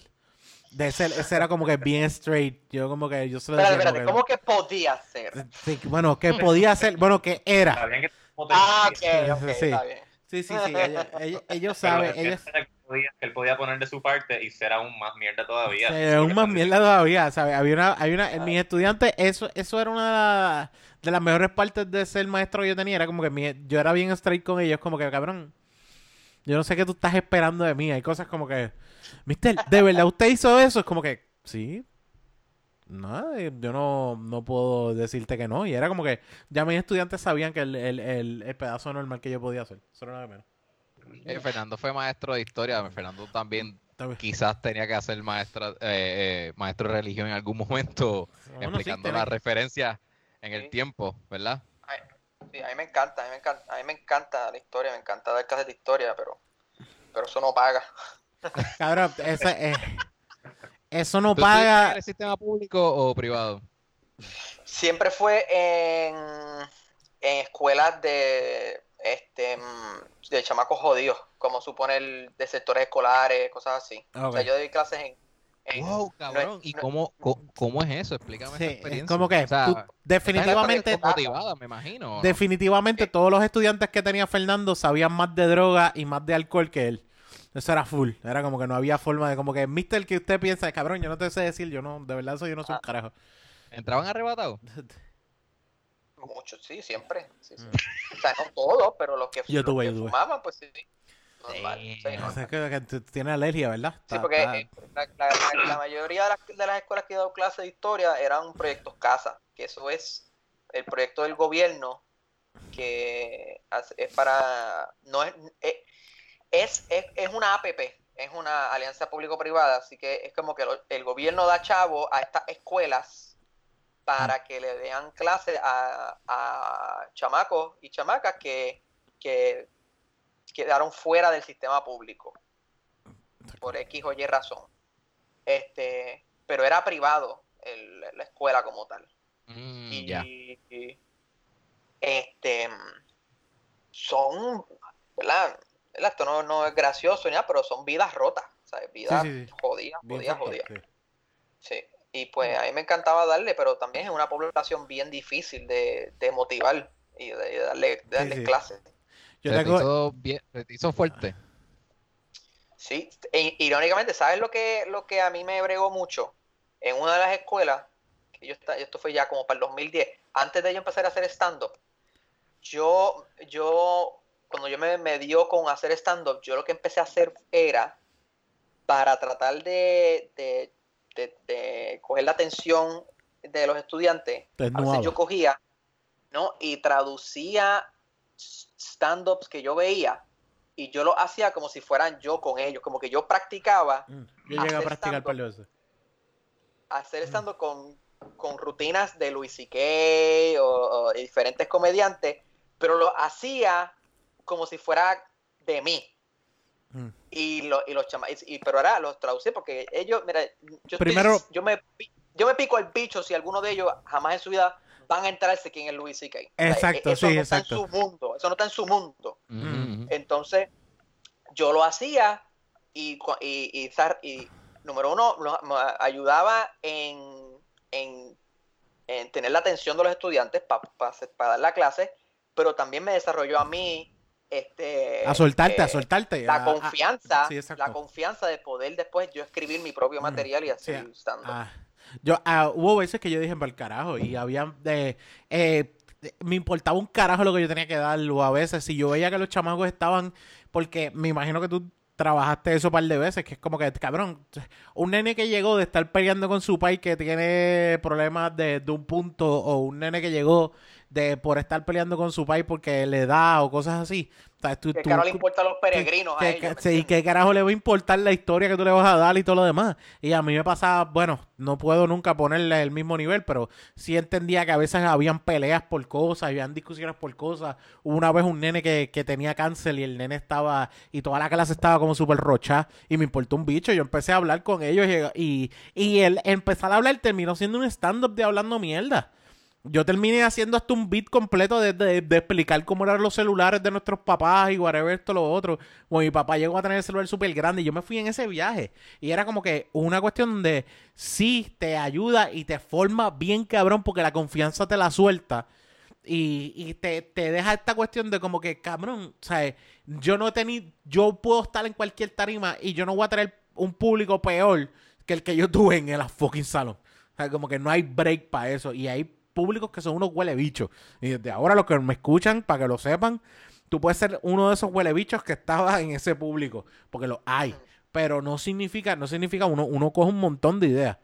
Y entonces, ¿tú, tú, tú estudiaste educación en historia, fue específicamente, o tú estudiaste historia? ¿Qué? ¿Educación en historia? Eh, yo, yo terminé estudiando educación en historia porque me quería cambiar para psicología, pero me quedé en eh, educación en historia. Eso fue, eso fue mi, como que, ¿sabes qué? Ya estoy aquí, me tripeé a la historia y yo creo que la IUPI, sí. Yo cogí clase con César Solá, yo no sé si tú llegaste a coger con él. Que para mí es un profesor mayor de bigote que llegaba todos los días, él lo que llegaba era como una fucking tiza y, y, y se sentaba sobre el escritorio y empezaba a hablar. Esa era su clase. El tipo estaba muy cabrón. Entonces, eh, historia para sus tics nerviosos. Sí, eh, pa- pa- mano, él tenía una tiza para, por ejemplo, si te quería explicar cómo llevaban los esclavos del agua al lado, pues te hacía un dibujito de cómo amarraban los esclavos. Eso era lo que él Mm. hacía. O sea, él No, era no, un artista. o fuera de eso, para cómo se escribe el nombre de algún sitio en México. Como, o sea, eh, Tegucigalpa, eh, bla, bla, déjame escribirlo bien, whatever. Y, y era... Mira, yo, te- ¿sabes qué? yo tengo a César Sola en Facebook. Tú tienes ese solo... De- Para eh, Facebook, para ser amigo de, de tu maestro. de, de anciano. De la avanzada de edad. Eh, el Hispanoamérica es lo que él daba. Yo no sé si te le llegó a dar. Sí, él da historia Eh, hispanoamericana. Historia sí, Hispanoamérica. Y, pa- y, y eso fue lo que me. Ese tipo fue el que me hizo a mí quedarme como que me quiero quedar en historia porque el cabrón, en la mierda de cómo lo hacía y cómo tenía perspectiva de como que le estoy hablando a un maestro. Y él te hacía la pregunta como que ustedes futuros maestros de historia y los que están estudiando historia, yo no sé por qué están estudiando historia. Eh, o sea, como que si tú no vas a ser maestro, es como que para qué tú estás estudiando historia. Esa era una parte de la mentalidad de él. Pero él es Y- bien Wow. serio. Cabrón, Él era bien, serio. era bien, era bien serio. Lo, lo que pasa es que yo hice clic por una sencilla razón. Él es de Caguas y yo soy de Caguas. Ah, wow. Cabrón, eso así de fácil como, tú eres Así de Cagua también. Ahí, Oh. papi, Cagua for life. Sí, sí, era como que... pues, Papi, eh, yo, me para, yo me vengan a pararme en la clase. Ustedes no tienen nada que hacer aquí, ¿oyeron? Yo soy de Cagua, Corillo, aquí. Yo tengo A ya. Él habló de la guagua pública y yo iba en guagua pública. ¿Oyeron? La muda, la muda. La muda en la, La casa. mesa, la mesa. la muda. Mira, no. Mm, ¿Dónde está la gente Villa Blanco? Mira, eh, la cosa es que, por lo menos yo me quedé, porque tú terminaste estudiando educación e historia. Está cabrón, porque eh, yo, yo, eh, stand-up, una de las cosas con stand-up comedian es que, cabrón, no importa lo que tú hayas estudiado. O sea, es como que tú puedes llegar a ser stand eh, tú, tú haces- sí, sí, eso es como que tú, tú Failie. sa- sí, como que Failie, déjame hacer stand-up para... eh, mi autoestima es una mierda, déjame hacer stand-up. Eh, ¿Cómo te digo? Las expectativas de mis padres nunca fueron lo suficientemente buenas. Déjame ponerle el parcho de hacer stand-up. Stand up.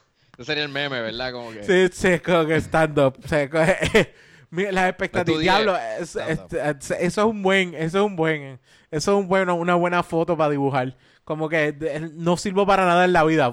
Un parchito por encima stand-up. Ahí está. Pues, eh, ¿por qué tú terminaste estudiando educación e historia, Fernando? Mm, tuve un súper buen maestro de historia en décimo grado Ok. y decidí que, que eso es lo que yo quería hacer. O sea, ¿Qué- como qué- que siempre lo supe.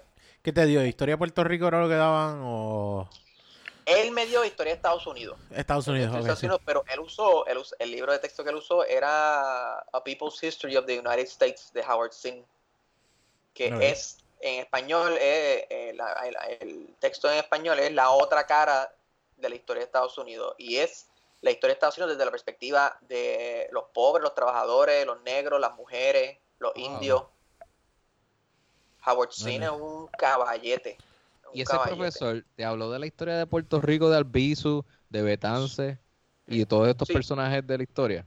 Sí, él, él- él- él y yo somos amigos hasta el día de hoy. Qué cabrón, porque yo tuve un maestro desde séptimo grado que me habló de todos estos personajes de la historia de Puerto Rico.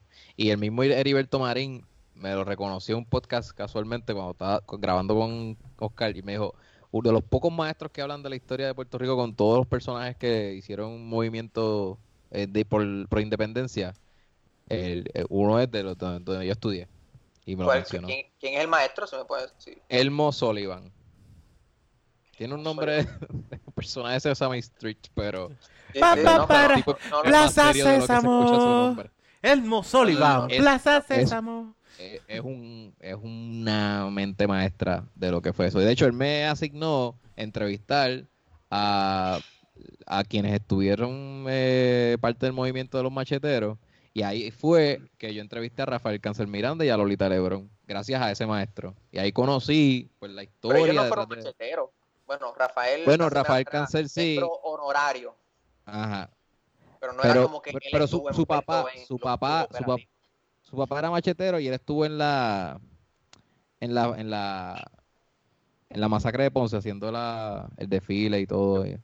Bueno, su papá era nacionalista, del Partido Nacionalista, nacionalista, sí. Nacionalista. Los macheteros, eh, acuérdate, los macheteros empiezan en los, en los 70. Ah, es verdad, ese, ese es con Filiberto. Filiberto. Verdad, sí, verdad, verdad. Cierto, How- cierto. Howard Singh. Nacionalista. Es que este se llamaba el libro que tú dijiste. El autor, sí, Howard Zinn. Ajá. El, eh, y Howard Zinn, él, él se consideraba como el, el Eduardo Galeano de, de Esta- de- de Estados Unidos. Eduardo Galeano, un escritor y e historiador de, de- de América Latina. Y él, él- es el mismo concepto. Él escribió la historia de América Latina eh, desde la perspectiva de los oprimidos, que se llama, Bueno, el libro, el, más- el libro más cabrón se llama Las venas abiertas de América Latina. Estoy- de hecho, lo conse- conseguí el libro, conseguí el libro. Ese yo- libro de, qué- de qué trata? ¿Cuál? El de las venas penas abiertas. es, es la historia de América Latina desde la perspectiva de los oprimidos, los, los indígenas, este, los, las mujeres, este, los trabajadores. Right. Chan, Ok. chan. Cha, cha, cha. Deprimido. y Su falta de pelo. Le, eh, le acabo de enviar el libro a Ruby para que lo lea, porque yo sé que Ruby es... Yo salgo en el libro porque es sobre los oprimidos y los deprimidos. de- Sí. En el 87 nacerá este hombre deprimido en San Juan, Puerto Rico. So, te Nacerá. quitaste... Nacerá con depresión, no se va a deprimir. Ok. Va a nacer con depresión. Sí, sí, es- Sí, él, no- él no tiene ninguna razón para estar deprimido, es que él nació así y ya. sí, sí, sí, sí, sí, Eso es como, como que esto es genético o Sí. no sé si es genético o es, o es como es como una persona Es negra. tan genético como su calvicie. Exacto. So, su depresión bajo y su, su depresión va a, a, a tiempo con Sube su a medida que su pelo cae. Sí. O sea, su sentido de que algo le hace falta es genético. Mira, eh, Fernando, tú terminas, terminaste de maestro de historia hace cuánto? Dejaste, de- has dejado de ser maestro. Bueno, ¿tú te consideras maestro de historia todavía? Eh, bueno, es que no, como no doy clases de historia, pero Mm. supongo que podría, ah, como quiera, tener el título honorario. De lo ya, bueno, no título, bueno, tienes bachillerato. Como, como, como, como, qué sé yo, como Aníbal Acevedo de Vilá, como que le dicen gobernador, señor gobernador. Bueno, eso es cierto. Pero es que a ti te pueden decir maestro, pero como quiera porque tú das clases todavía. Tú estás dando clases a nenes chinos, ¿eh? Sí. ¿Tú sabes chino? No, no sé chino. Eso Sí, sé cómo decir, sé cómo decir tres palabras en chino. ¿Cuál es? Manzana es pingua. Este. Ajá. em, brincar es tiao. Brinca es tiao. Y. Hola es ni hao. De- Me, me lo a los niños a brincar. a comerse una manzana y a decirle hola. Sí. ¿Cómo es la Eh, comunicación con esos niños? Sí. Ellos saben inglés ya. buscarlo otra vez. No, no, no, no, no. Este es una com- es una compañía este, en China donde contratan maestros para, para darles clases de inglés y es por así como por como si fuera por Skype, pero es una plataforma eh, única de ellos donde todo el material está en la plataforma. Entonces yo doy la clase, ento- este, como que yo se llama, el estilo se llama, ay Dios mío, Total Body, Fitness. Total Body Business. No, Fitness. es como que yo tengo que hacer como que, can you say jump? Y los nenes dicen jump y yo, good job, good job. Sí, es como que bien expresivo, Loco, tú eres como un elmo. Un Dora la exploradora. poco. Un Dora. O sea, para los chiquitos. Esos son los chiquitos, los que no saben mucho. Los que ya saben más, hay algunos que ya manejan bastante inglés, pues yo les doy clases más avanzadas. Y los pongo a leer, me pongo a discutir con ellos y ya no estoy tan así, puedo hablar con ellos más normal. Cabrón, So, no básicamente, puedo- a los niños, los más chiquitos, tú haces un monólogo. No, ellos, ellos no. No, yo, yo los pongo a hablar.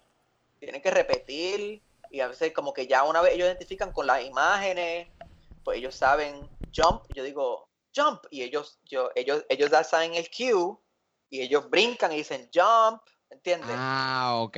So, O tú pones, yo a veces yo no digo nada, brinco y pongo la oreja y ellos dicen jump, ¿ves? Y ellos identifican las cosas. Ah, ya entiendo la comunicación. Fernandora. Pensé que los papás de momento ayudaban a traducir o algo así, pero. Don pero- No, Isaac. no, no. Ok. Coño, pues eso está chévere. Eso es un buen guiso. Fernando la exploradora. Fernando la tú estás full exploradora. time ahí, ¿verdad? No, no, no, yo doy, yo doy como, cuatro o cinco clases por la mañana, todos los días. Porque como el horario es, do- es 12 horas de diferencia, ellos a las 6 de la tarde, allá, eh, son las 6 de la mañana aquí. Así que yo Sí, me tú lo que estás dando son tutorías de inglés, como quien dice. No, No, no, son no. clases, son clases. Ok, pero no es parte de su currículo de, de estudio, ¿o sí? No, son, son, son, o sea, la cosa es que cuando, yo- cuando me dicen tutoría, es como que yo, yo los ayudo con sus, con sus asignaturas de la escuela, y no, esto es Sí, sí, es verdad, es verdad, es verdad. Es como coger una clase conversacional y eso sí, porque básicamente tú lo que estás dando es Exacto. conversacional. Sí, o sea, yo los pongo a leer también, dependiendo del nivel de ellos. No, es Ok. que te- Pero yo no diseño, yo no diseño las clases nada. es y literalmente no tienes que hablar nada de chino. No, no, no se supone, es más, se supone que trate de no hablar, no hablar chino. Ah, o sea que es bien fácil, entonces. Es ponerlo, es exponerlo lo más posible al inglés y hacer que hablen lo más posible en inglés. Corregirle la pronunciación, corregirle la, la gramática. ¿Alguna O vez sea has que tú estás constante por no hablar chino cuando estás dando la clase. Sí, tengo que, es una lucha interna bien cabrón para no hablar chino. Está cabrón. Eh, A veces te sale yo el no creo chino que y... tú podrías, yo no creo que tú podrías, Jan. No, yo no, o sea, yo estaría ahí, este, Pingwan Kian a cada rato. No, yo, yo pensé tu nombre, Jan Chan Chan. Ah, este es de nosotros. Y empiezan ahí, "Ay, yo, yo, ah". Ajá, Y- y, y ¡Ayo! ¡Ayo! aguantar. Y Tengo que yo cuando me aguantar. río, y yo cuando me río, mis ojos se, se, se achican así. Oh, ¡Wow! Wow, Jan, qué racista eres. Mm. De hecho, tengo la clase de graduanda tuya de este año acá atrás. Sí, los veo. Claro, Los sí, veo. Fernando allá atrás.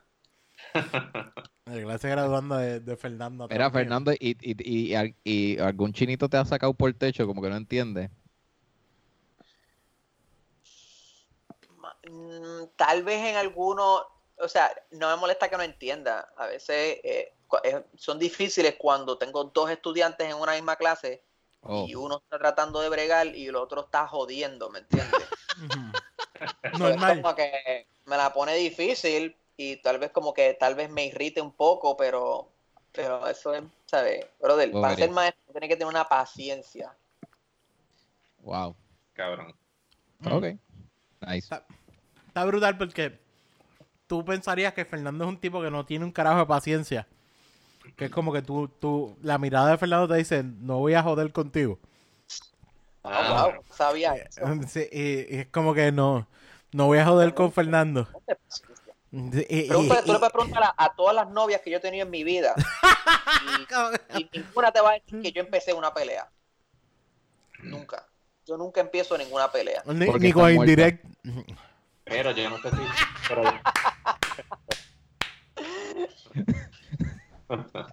Qué cabrón. Oye, es verdad la que... Nada, picha. pero No, Fernando. no quiero sí- utilizar este, este audio como evidencia. Pero tú no sabías eso, Fernando, que cuando tú, cuando tú este, físicamente pareces como una persona como que, ah, espérate, déjame no. Déjame no, con- molestar. no joder contigo. Yo siempre he pensado que tengo una cara de pero- pendejo. Porque por, Bueno, por no lo menos, por lo menos yo no sé de Jan y Ruby, pero mi intención contigo no es ser novio tuyo, tú sabes. Eso es, eso es una, una cosa que quiero traer a la mesa porque no, no es el mismo Pero no, a, paciencia. a- a Fernando yo siempre lo vi excéntrico, pero nunca intimidante. ¿Nunca yo lo, viste conocí- intimidante? No, yo lo conocí mejor. eh, lo que pasa es que a Fernando, cuando yo lo conocí mejor, fue en un taller de Lipit, eh, en nivel básico. Y como lo conocí en el ambiente ya jugando y jodiendo, pues, pues fue como cool. No conociste el ambiente. En el ambiente allí en la discoteca. Yo me refería. Yo me refería más bien a. a- no, no es como que déjame no meterme con este tipo porque se ve peligroso. Es como que ya es que se ve como. Sí, no, Como no, no es, no, es, no es peligro, o sea, no es, no es la cuestión de peligro. No me veo, no me veo friendly. Es- Eh, Exactamente. sí, Ah. sí. Ah, Él, él quiere, él quiere que lo dejen solo. Él quiere que lo dejen No, pero también, Más- más- nada más contrario de la realidad. Yo, yo, yo soy una persona, yo no, yo no, yo no soy una persona depresiva, yo no, yo no padezco depresión, este, pero el, el- la, la cosa mía que siempre me ha afectado es que yo padezco de, de soledad. O sea, yo siempre he tenido un problema de, de, de bregar con loneliness. Este, y más, o sea, yo siempre he buscado tratar de tener amigos y eso, y es como que, y ustedes me dicen eso y en verdad me, me pone triste porque significa que, De- significa que de- yo, al- algo yo estoy haciendo que hace a la gente pensar por favor, no sean mis amigos cuando es todo lo contrario. Es como que, por favor, sean mis amigos. Man, tú sabes, No, no. Eh, no, no mira, es eso, Fernando, mira, Fernando me regaló a mí un poemario de Serge Tankian, cabrones. De, de el lead singer de System of a Down. Banda favor- de una de tus bandas De favoritas. una de mis bandas favoritas, que yo viajé No. hasta verlo. Y Bueno, lo pues. identifica y dice, mira, toma, a ti te hace falta más que a mí. bueno, y sí. también Fernando me deja hablarle la mierda que yo quiera hablar de, de historia, de, de fucking eh, curiosidades de autores A y todo. Eso es un amigo. no es, no es, no decir encanta, porque no quiero tampoco este, irme muy al garete, pero a mí me gusta mucho. ¿Qué? ¿Tu espejuelo? No, no están aquí. A mí me gusta mucho hablar con Fernando, por eso mismo que dice Rubén. Eh, Fernando va a engage cualquier tema que tú le, que tú le sugieras. Él no te va a decir, ya lo, yo no quiero hablar de eso, o qué carajo te pasa. Digo, a lo mejor te dice qué carajo te pasa, dependiendo de lo que diga. Pero, pero, pero va a engage igual, va a entretener la idea solamente porque le gusta conversar. Sí, no, no, Sí. pero es también, es también, eh, hablar. déjame, déjame ponerlo así. Te gusta hablar, pero tú no tienes cara que te gustan los small talks. Es como que, ah, está, está- No, por eso digo, Ay, pero Ah. es que a quién le gusta el small talk. no, por eso digo, por eso digo que he engages cualquier tema. O sea, tiene que ser un tema, tú sabes, No, y raro. Fernando es este tipo de persona que si tú dices una normalidad, él dice, ok, esto fue una normalidad, pero vamos a ver por qué te, inter- te interesa hablar de ¿Y esta por qué anormalidad. carajo tú ¿Por qué- dices por eso? qué importa este tema?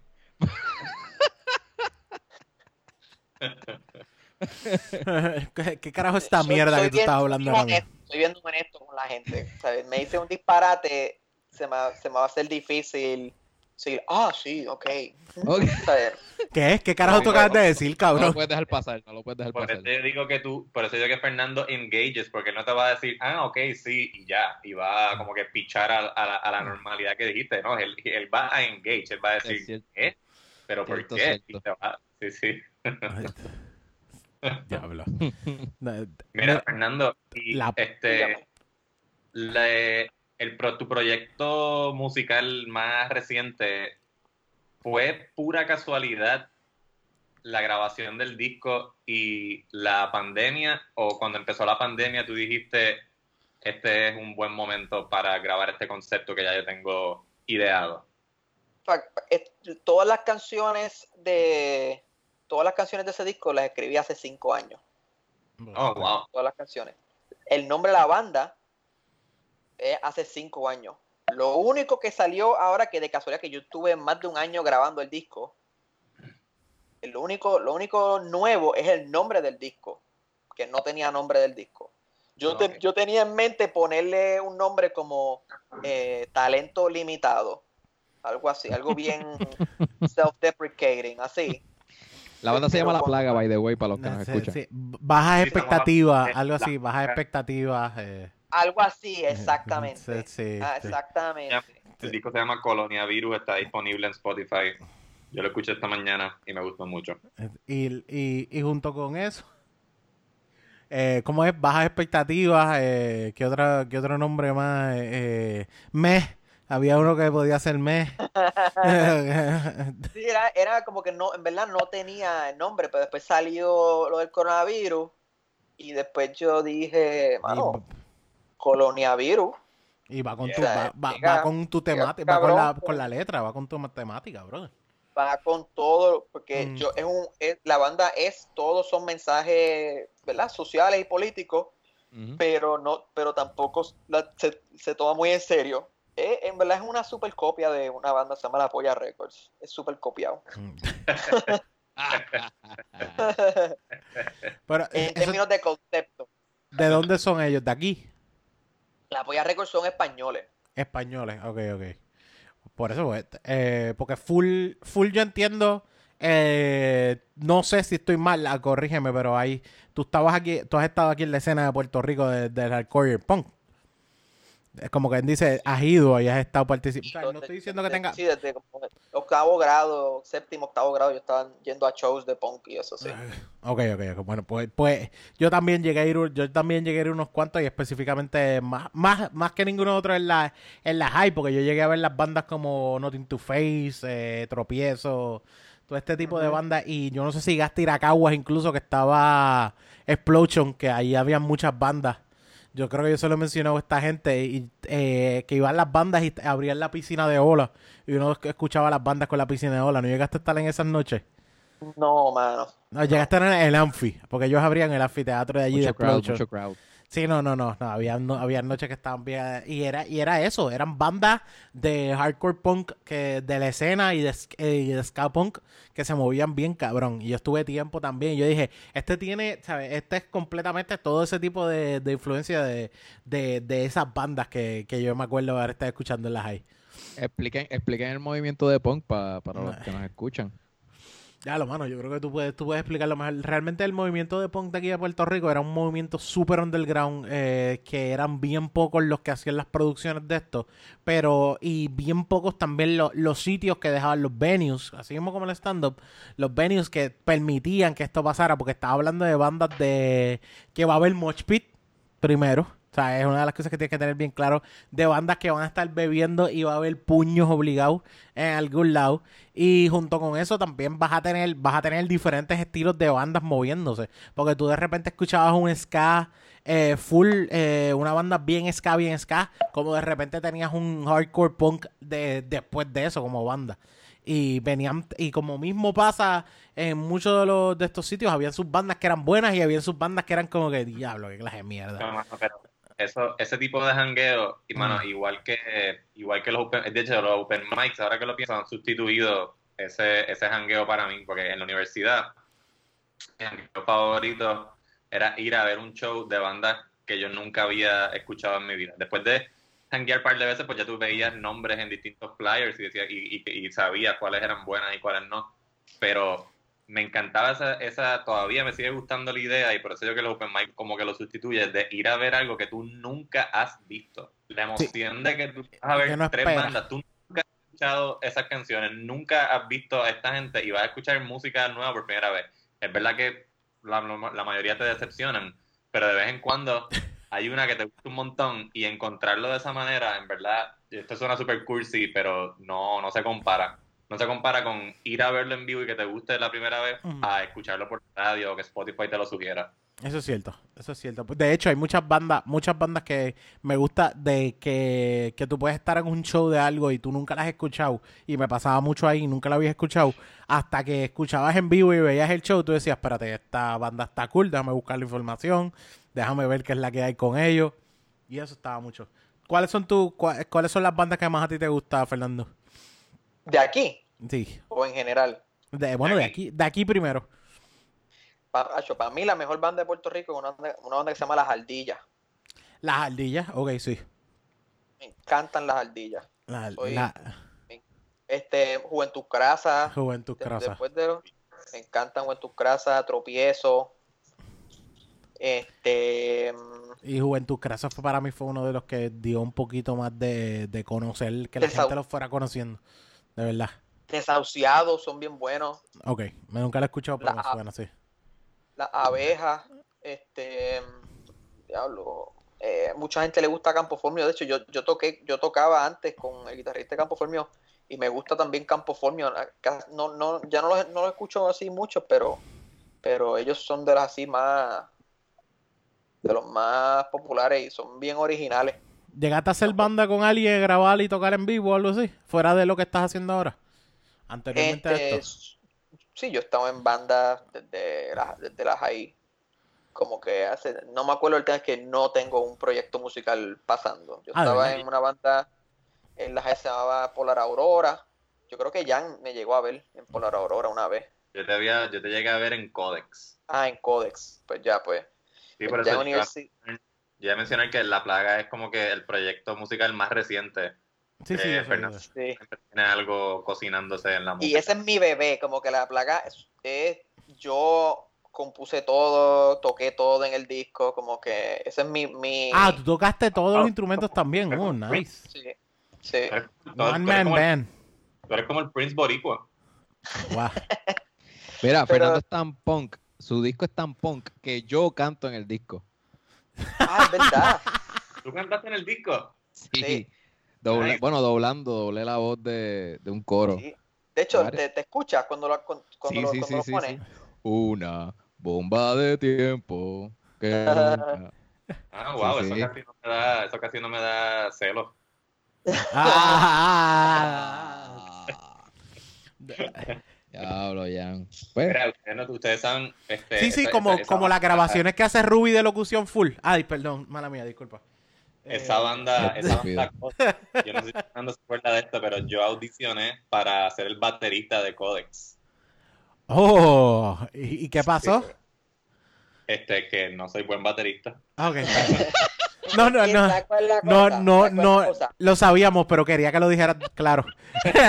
que quería. ¿Cuál es la cosa? Que, eh, que banda era. Puedes irte para allá. esa yo- una de las razones que hice la plaga es porque la música de la plaga es bien sencilla.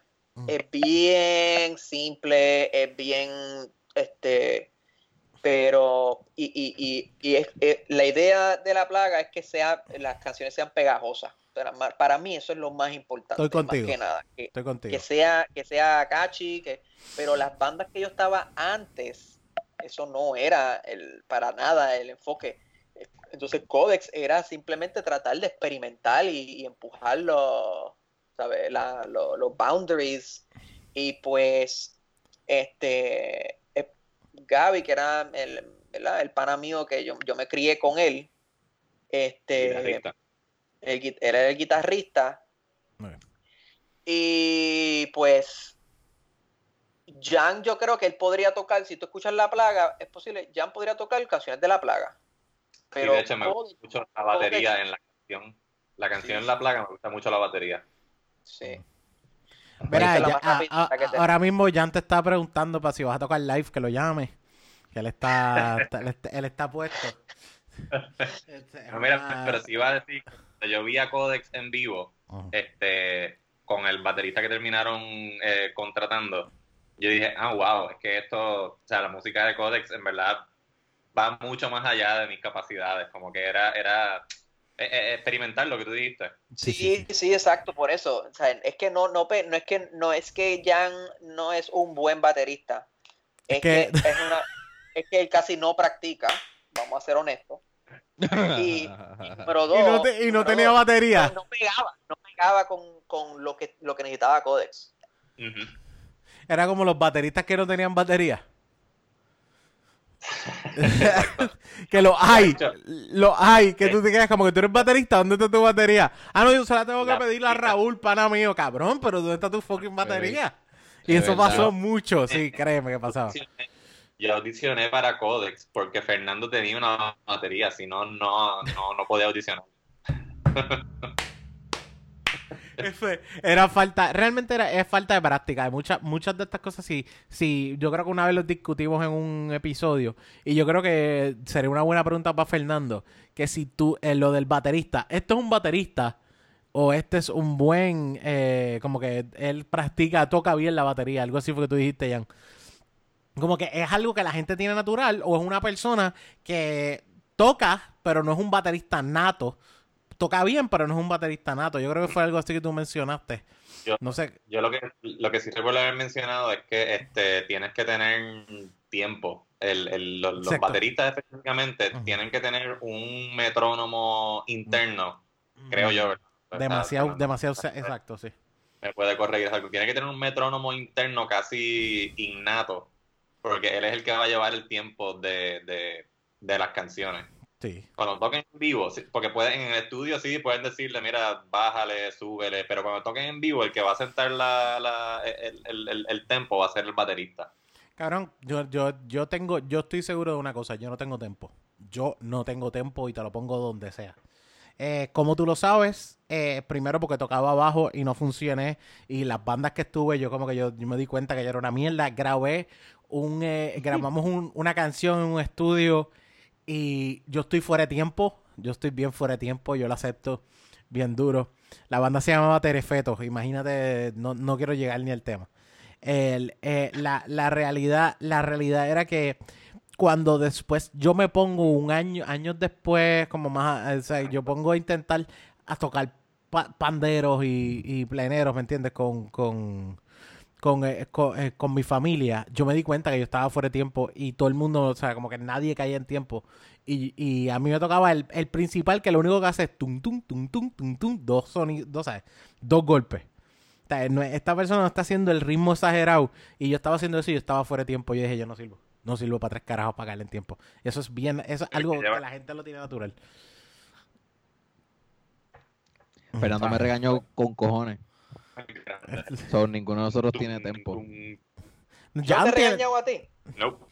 Con, la- con las voces. No, pero a- hazla ahora, apréndete esto y ahora mira el tiempo de esto y hazlo así. Ay, no me ¿Ves? acuerdo, no me Así. acuerdo. Ve, aquí no, pero- entonaste, Pero hay, pero pero mira, pero hay voces, hay voces que yo grabé que no entraron al disco. Porque, porque simplemente eran Sien- horribles. Siéntete bien que Oh. la tuya por lo menos entró y Ruby. La tuya I entró, made it, I made it. Fuck. entró. Ah, pues qué orgullo, puñeta. Es como... eh, Loco, o sea, Ben está en la placa y va a estar en música pussy para gente pussy. También. Titito me, también. Titito, Titito me dejó grabar la cacatecata con coca. Te- Es como cuando Qué me orgullo. dicen cua- cuando nos dicen vas a salir vas a salir en un vas a salir a mí me pasó va a salir un musical y yo cool y cuando después mira que no tengo papel para ti pero como que no tienes papel para mí si me dijiste que yo iba a salir no no, no. tranquilo eh, puedes salir de extra Eh, necesitamos a alguien que camine por aquí ah cool no hay problema no, hay, no hay problema eso pasa, Mira, eso mira, pasa. necesitamos a alguien que apague la luz cuando nos vayamos. Eh, básicamente, básicamente. Mira, Fernando, ¿y te llevaste la cabina para tu apartamento nuevo? No, no, está allí en, en, en mi Ah, cuarto viejo en casa de mis papás. Ok. Pero que, Hacho, eh, yo, yo me lo llevaría para todos lados. Eso es un invento. eh, Hacho. eh, Fernando hizo Una una, una cabina. Bueno, o la desmonta. Eso es mucho trabajo. no la quieres Ah. desmontar ni para el carajo ya. Nunca. Yo quiero, yo quiero que eso se quede así ahí para siempre. Pero, Pero es que eso no que, cabe eh, por la eh, puerta. eh, es una cabina, eh, eh, es una cabina homemade eh, con el eh, con el foam y todo selladita, bien puesta. Ya. Handcrafted. Esa es auspiciada por Home Depot, de Oh, seguro. Fuera, fuera, fuera de eso no hay break. Fuera de eso no hay break. Yo por lo menos. tú lo hiciste desde cero, ¿verdad, Fernando? eh, Bueno, fue la, le- de hecho, la cabina de por sí sola, este, fue donado. Un tipo lo hizo para un proyecto, una instalación de arte y yo no sé qué, y lo tenía en la casa, desmontado, y me enteré, y él me mira, si tú vienes, si, si yo te la puedo dar, yo te la regalo. Se la- regala cuenta. Ajá. se regala me la cuenta. regaló, me la regaló, entonces yo lo monté en casa, y entonces yo compré el, eh, o sea, me compré el foam y eso, y lo monté allí. Genial. Mi- Mira, yo, Wow. tengo esta, yo tengo esta cabina en casa que si alguien no viene a buscarla, mi esposa me deja y se va. Eh, yo necesito que tú vengas, por favor, a llevarte esto. Exacto. Por favor, si Salva tú mi relación. No, o sea, él tenía la pick-up. O sea, el tipo de, mira, yo, yo, tú Yo te la vienes dejo para acá, la allí. yo, vamos en mi pick-up y te la dejo así. así, o sea, fue, Wow. Esto te tiene que ir. Sí. Mira, mira, tú sabes la pick-up, tienes que llamar al tipo. Tú sabes la pick-up que me prestaste para moverla originalmente, la quiero mover por otro lado. ¿Qué tal si, qué tal si le llegas a casa para moverla de nuevo? Porque tú estás grabando otras cosas, ¿verdad? Tú, tú has grabado, tú estás como que con otros proyectos adicionales de grabación, ¿era que tú estabas, Fernando? O ya tú dejaste de Eh, trabajar eso. Yo compré eso principalmente para empezar a hacer audiolibros. Y hice Ah, unos vale. cuantos, pero en verdad eso no, no ha sido tan exitoso como, como yo esperaba. Pero así que técnicamente pues, esa es principalmente la razón que ¿verdad? No, no estoy usando esa cabina. También yo creo que en este cuarto yo puedo hacerle soundproofing bastante bien a este cuarto. Y, y no me haría falta traer la cabina tampoco. tam- No, a- después, que, acá. después que trabajes bien el, el phone alrededor, yo creo que está bien. Sí. Y de hecho, puedes, puedes crear hasta, hasta una. En el mismo escritorio no puedes poner todos los fondos para que se trabajen así. Como que los puedas trabajar. Sí, Pero si, si necesitas hacer, si vas a hacer audiolibro, pues necesitas bregarle con eso. O especial, empezar a hacer audio específico. Porque tú has trabajado en locuciones en otros sitios, ¿no? O tú no has trabajado en Fíjate locución. bien. No, nunca he trabajado en locución. Lo que he trabajado es audiolibros nada más. Audiolibros, música. Fernando iba a trabajar locuciones, pero llegó la pandemia. Porque yo le había escrito el mismo fin de semana que empezó el, el toque de queda. Ajá. Yo le había dicho, mira, para ir el domingo a casa de tus viejos para hacer un demo este, de locución que yo quiero hacer. Y el Fernando dijo, sí, sí, dale, vamos a hacerlo, vamos a meterle. Este, y el domingo mismo anunciaron que toque de queda, el coronavirus llegó a Puerto Rico, nadie salga de su casa. Y yo Sí. pensé, yo pensé, no, yo voy a ir como quiera a casa de Fernando, pero después dije, coño, es que, o sea, yo creo que los papás de Fernando son alto riesgo, en verdad, no voy a, Mm. no voy a, co- a- Mira, Fernando, a ah, a mí no me importa. Viejito. No me importa tus papás, pero puedo ir a grabar, tú sabes, no es por nada, pero de, de- de- de- de toda esta mierda que está pasando. Yo no me acuerdo, Sí. pero tus papás son, tus papás son mayores porque tú eres el más chiquito, ¿no? Sí, sí, mis papás están los dos en sus 70. Por eso, por eso que yo dije, no, ya yo no voy, yo no voy para allá después, me voy a sentir súper, súper mal si uno de los da, les da coronavirus. Bueno, si fuéramos a vender The Birra Lounge a Spotify, porque es lo mínimo que lo venderíamos. Mano, honestamente, fuera de broma, la cantidad de episodios y seguidores que nosotros tenemos, 25 mil pesos. 25 mil pesos. Oh, shit. Sí. 25 mil pesos, mano, yo de verdad, Birra Lounge a mí me fucking encanta. No es porque yo soy parte de Birra Lounge, yo pienso que nuestro contenido es de calidad, yo pienso que nosotros somos graciosos, que los invitados son bien variados. Y la, el dinamismo entre nosotros tres para mí es bastante cómico y único, así que 25 mil pesos, ni un centavo menos. Y sabes que no me sorprende porque según la movida que ocurrió esta semana con Joe Rogan, es algo que ni el mismo Joe Rogan sabía cuánto él valía. Y voy a explicar. Ni el mismo Spotify sabía cuánto él valía. Exactamente. Ni el mismo Exactamente. Spotify. Cierto. Spotify esta semana compró lo- la licencia de Joe Rogan por un contrato de varios años por 100 millones plus. No sabemos exactamente la cifra, pero por más de 100 millones, Joe Rogan va a tener contenido exclusivo de su podcast a través de la plataforma de Spotify desde enero del 2021. Ujú. El podcast de Joe Rogan no está disponible en Spotify ahora mismo. Va a estar disponible en septiembre 1. Ese es siempre Pero de desde enero como- 20 2021 va a estar ya full en eh, Spotify. Solamente va a existir el canal que dice Joe, JRE Clips, que son algunos clips de, de Joe Rogan. Pero todo el archivo va a estar en Spotify. La movida fue, este, eh, ¿cuánto vale Spotify ahora mismo? Las acciones, desde que se hizo la transacción de Joe Rogan, aumentaron un 11%. So, Oh. de 30 billones de dólares que valía Spotify, al adquirir a Joe Rogan, ahora vale 5 billones. So, eso significa que Joe 35. Rogan vale, de- ah, de- perdón, exacto, de 30 a 35. So, Joe Ro- eso significa que Joe Rogan vale 5 billones de Exactamente. dólares. Exactamente, porque como los precios, como los precios los determina el, el ¿verdad? En nue- nuestro sistema económico, el precio los determina el mercado. Exacto. Ese aumento es como que, o sea, que lo que vale, nosotros estamos pagando 100 millones por algo que en realidad el mercado le está asignando un valor de 5 billones. Exactamente. Una- ¿Ustedes creen que Joe Rogan antes, eh, antes de este tío era millonario? Sí. Creo que sí. ¿Por qué? Bueno, Ah, es que eso, eso está, está en Google. Eh, Joe Rogan ya ganaba 3 millones mensuales en, en ads. Con, ah, con los ads en el, del podcast. Sí, él, Sí, lo sí, él tiene 190 Ah. millones de downloads todos Así los que meses. a él, pero, ok, antes del podcast, ¿crees que él era millonario? Antes del podcast. No, Sí. No, yo creo que antes del podcast. no. Yo creo que Eh, antes del podcast. con Yo lo vi a él en el 2016. Yo lo vi cuando, cuando yo, yo cuando me bajé del, del barco, que, que estuve en California, por como una semana. Cuando llegó, al- tu, cuando llegó tu familia judía a América.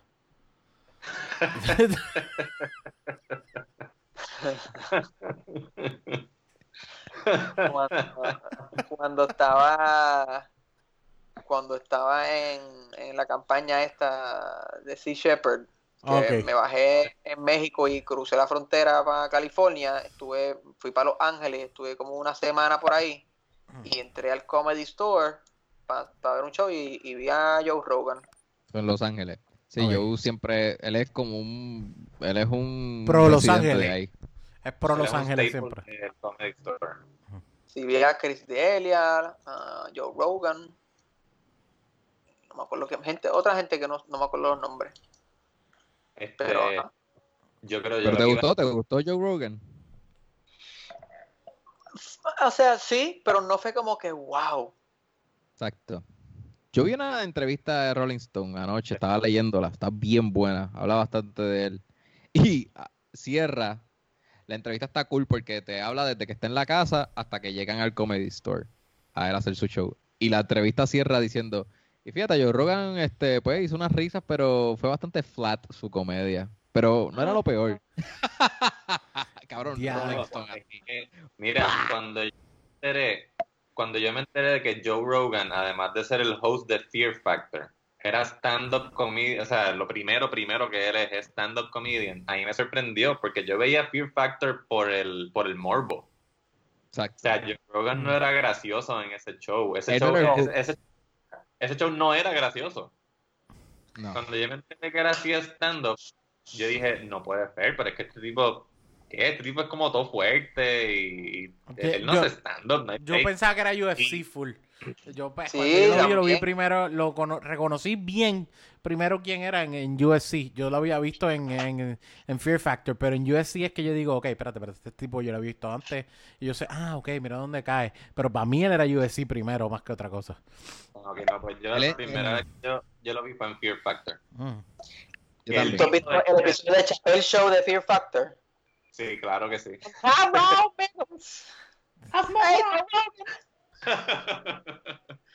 Let me tell you something, Joe Rogan. I smoke crack.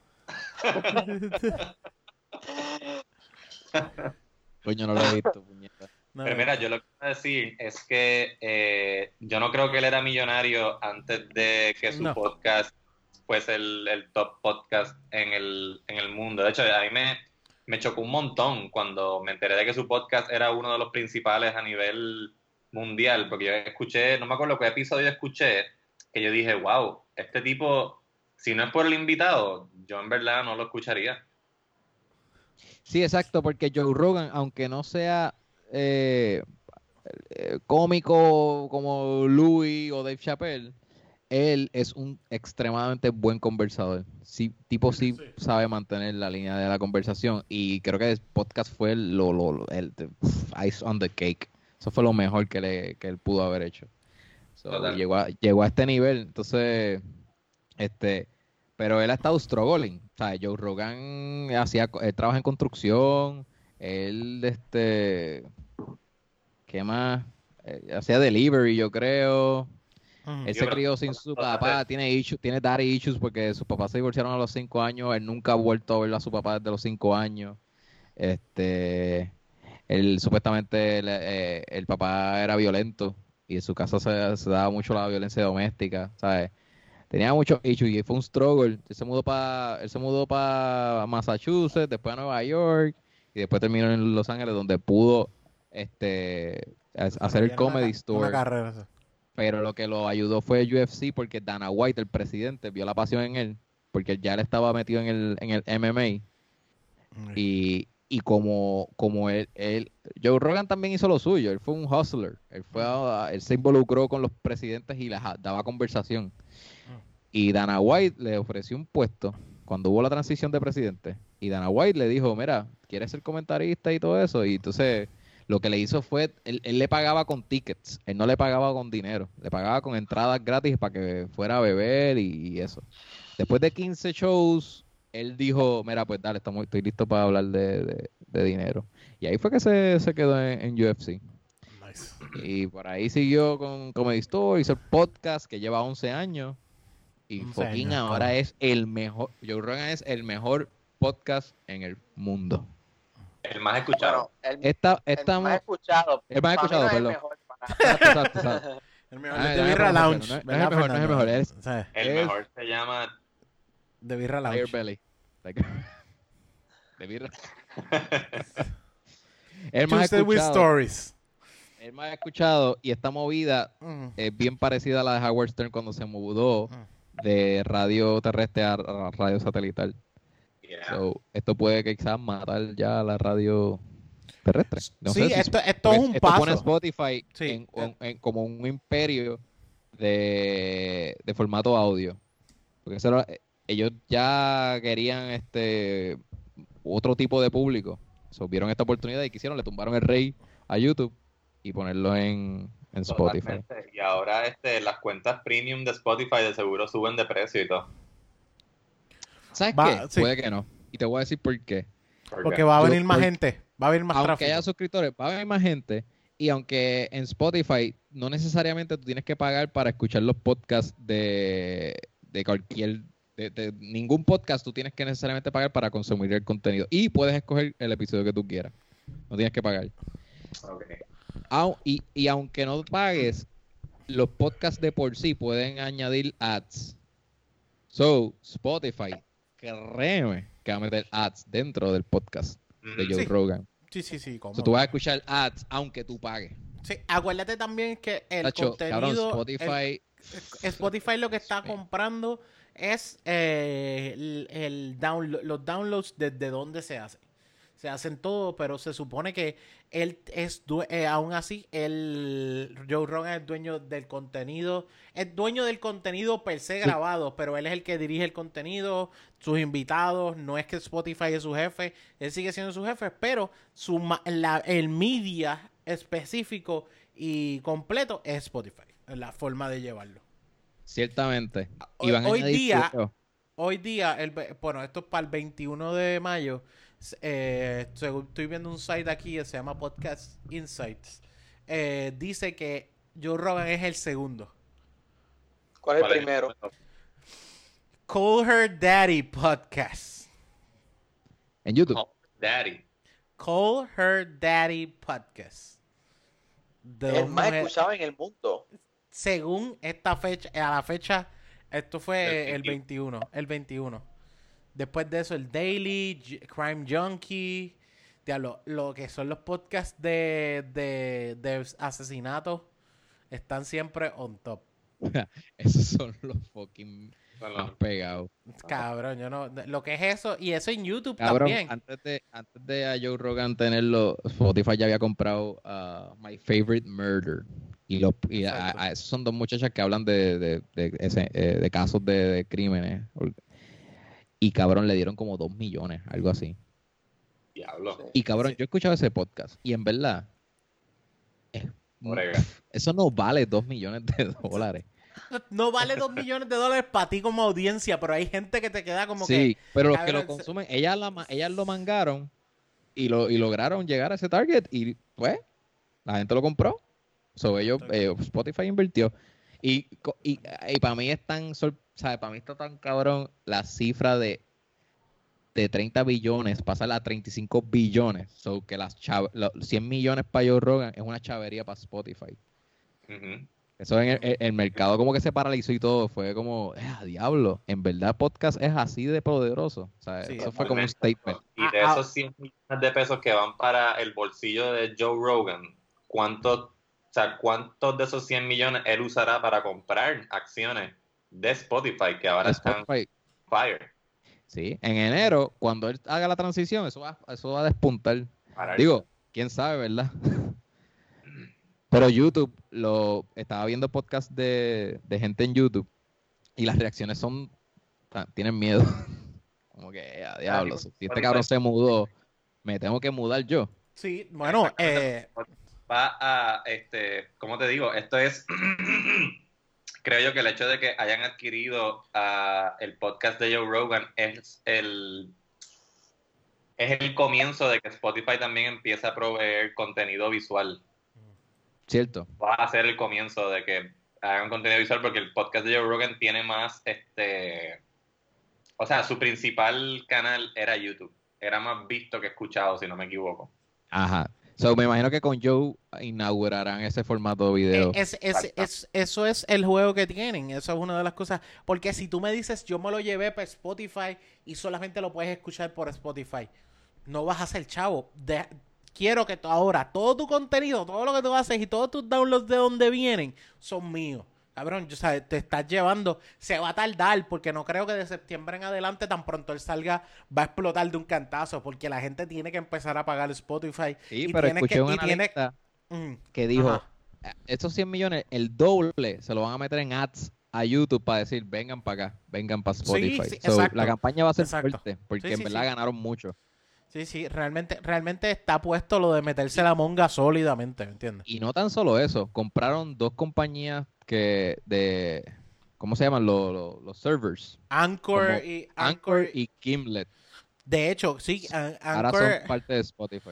ahora ellos son parte de Spotify, también es una forma de demostrar que yo te voy a, me voy a llevar a Anchor porque yo quiero que eso se dé en Spotify y Ujú. alar más todavía el Y- y contenido que la de gente que que quiere, y crear la lo gente suyo hacer podcast va a hacerlo con Spotify. Exacto. ¿Por qué? Porque me va a asegurar a mí dos cosas. Yo no solamente estoy asegurando de que te voy a vender un podcast, porque hay gente que no, hay gente que sencillamente lo va a escuchar en Spotify sin el premium.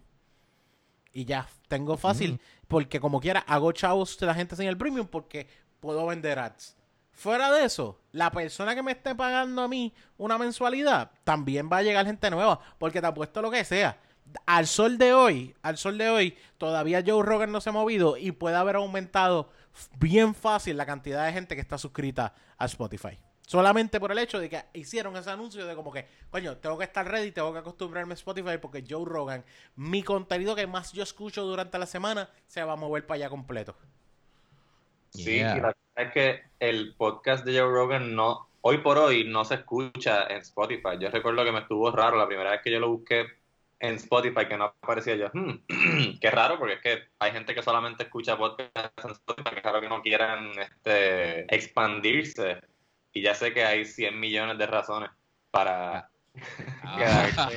Exacto.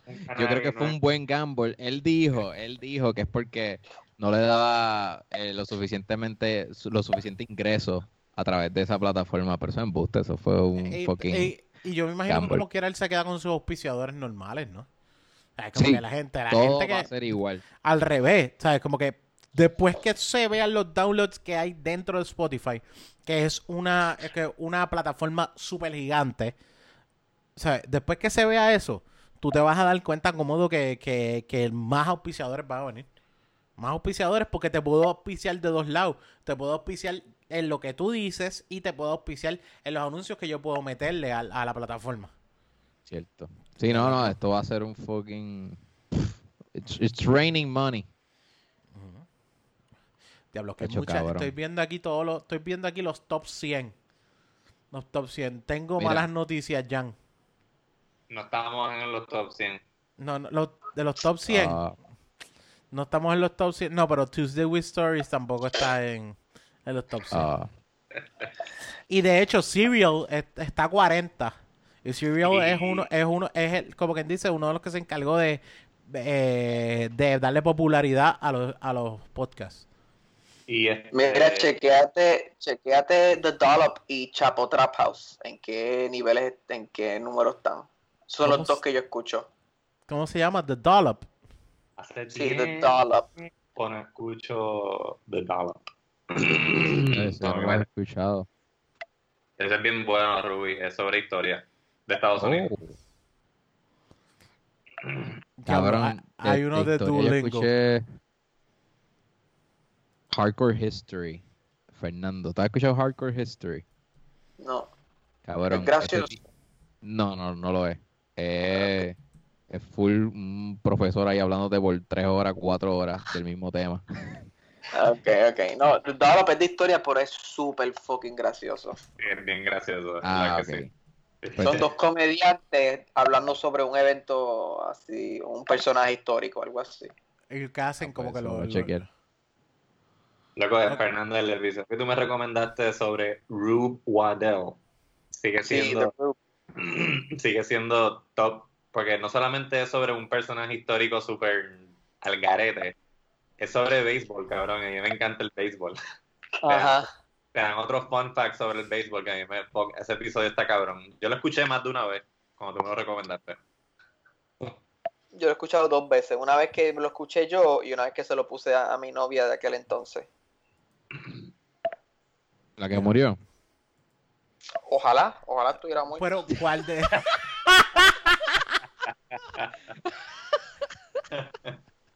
Bueno, este, además de The Dollop y... eh, ¿Cuál era el otro?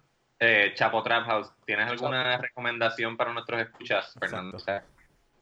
Este. Deberían. En Spotify hay una banda bien buena, se llama La Plaga, deberían buscarlo. Ok, Ah, Tiene un disco nuevo, se llama Colonia Virus. The Dollop, eh, The Dollop son dos tipos como que sin camisa y con pistola. sí. Sí. Ok, ok, está bien. A ver, pues. ¿Qué números son? Déjame ver, La déjame lista. ver. De México, búsquelo. California, más o menos. Sí, son de LA. Eso es todo lo mismo. No, sal- no, no- no salen en, en- en la lista. Estoy tratando. No, es salir tranquilo que en la lista esa no salen. Ah, ok. ¿Y, Mira, y Chapo porque- Trap House tampoco? Déjame ver. Chapo, como el Chapo. Del, Sí. Chapo Trap House. Sí, es bien funny también. Pero eso es más como político. Bueno, en Argentina están 245. En Chile están 94. Me sale que, que jodienda. Sea la madre de ser país, eh, colonia y habla español eh, y hablamos español y siempre me salen las... Cuando vas a buscar cosas así, te buscan, ah, pero ustedes hablan español, eso significa que ustedes se dejan llevar por cabrones. Y es Chapo Trap House. Sí. Este, yo generalmente cuando escucho podcast, eso es lo que yo, eso es lo más que yo escucho. Este, y pero lo más que yo escucho son audiolibros. Yo acabo de terminar de escuchar el- el- un libro de Stephen King, se llama The Stand, que es sobre una pandemia que, que mata el 99% de la población del mundo. Mm, cabrón, ese es el libro más grande de él, ¿verdad? Pues Dark, más The Dark. Tower, The Dark Tower es la historia más larga, por eso es, son varios libros. Creo que son como, como 14 libros, una Es que yo leí un review de que el- supuestamente el final de Stan es medio decepcionante. Está bueno. Me gustó. ¿te A mí me gustó? Por eso, ok. Van a hacer, van a hacer una serie ahora en, en, yo no sé, en un streaming service nuevo. Una serie de The Stand. Ok. ¿Te gusta Stephen King? Yo no he, yo no he leído libros de Stephen King. Es el, es el primero que he leído de, que, que he escuchado de Stephen King. Bueno, según Mm. Chartable, según Chartable, Chapo Trap House está en el área de news, está 77. No es overall, es 77 el news, como Ah, ok. categoría de news. Ok. Mira, pues yo quiero hacer unos shoutouts. Antes de mi recomendación, quería hacerle shoutouts a la gente de Twitter, arroba ataveira29. Saludos a ataveira29, que le dijo, tuiteó, diciéndole a, la- a la- a las mujeres específicamente que escucharan Birra Lounge para que aprendieran sobre cerveza y tengan con qué sorprender a los babies. Wow. Me quedé en shock. No sabía que las mujeres apren- querían aprender cosas, quote unquote, este, para sorprender a los hombres. Eso me tomó como que, ¿what? Pero Gracias a Taveira. gracias a Taveira. También a Noelia, que eh, el tweet sobre el vino de Cristo, que creo que fue Orly, el que lo dijo como que qué, porcentaje de alcohol tenía el vino de Cristo y yo este y nosotros dijimos en Twitter que debe ser alto para sentir el milagro más, más rápido. Noelia dijo que ella le metería el vino de Cristo full. Y a Natalia Sierra que nos envió un video muy, pero que muy bueno por Instagram sobre degustar eh, cerveza. El video es, el video fue creado por Founders, la cervecería Founders, una de las cervecerías más famosas en Estados Unidos, donde el host, pues, este, le toma muestras de, de los tipos que uno puede encontrar en cerveza para que tenga la referencia. O sea, él coge que si grama y alguna fruta para que sepas identificar los olores después en la cerveza. El video está súper bueno, te lo recomiendo. Y mi recomendación de esta es que vean la serie Black as Fuck en Netflix. Está bien graciosa. Es un sitcom, pero está bien graciosa. Black as fuck. Sí. Ok. Yo quiero hacer un shout también a Jonathan Javier Hernández, que me escribe por Instagram. Eh, estaba buscando el Patreon, espero que le haya gustado. Gracias si, si te suscribiste. Shout out a Agustín de Curiosidad Científica, que también grabé un episodio con él sobre black holes. Me encantan los Eh, black holes. Eh, ese es buen eh, tema. Ya No, lo sabía, no, caguas en la no, casa. Yo sé, sí, podemos hablar todo un rato de culo. Y también un shout out a Javia, que me dio un cheque. Javia, el gato Oh. Javia. Estoy hablando del rapero, el reggaetonero Javia. Llavia, literalmente. Llavia. Javia me tumbó un video de un meme que hice de su canción, de Wiki Wiki, y lo subió en su red social de Instagram y cogió 17 mil views, puñeta. Y yo, cabrón, yo abrí mi Instagram, me salió ese post y yo dije, le escribí, cabrón, eso es mío, pero gracias, qué bueno que lo viste. y, me, y, me, y me tagueó y me dio, me dijo edit by Rubén underscore Ahmed, así que gracias Javia porque tú eres, tú eres real. Gracias, Llavia, que no te, no te cierres la cuenta con el Molusco. Gracias. No eres un- Eh, Exacto. no eres un No mamabicho con el Molusco. Papi, él te, tú le metiste bellaco y él te siguió la máquina. Ah, muy bien, muy Te amo, bien. Te voy a dar un beso aunque me dé coronavirus. No hay, no hay nada mejor que la persona, no hay nada, no hay nada mejor que la persona que escribió y toca en la plaga te diga un, un comentario tan caco.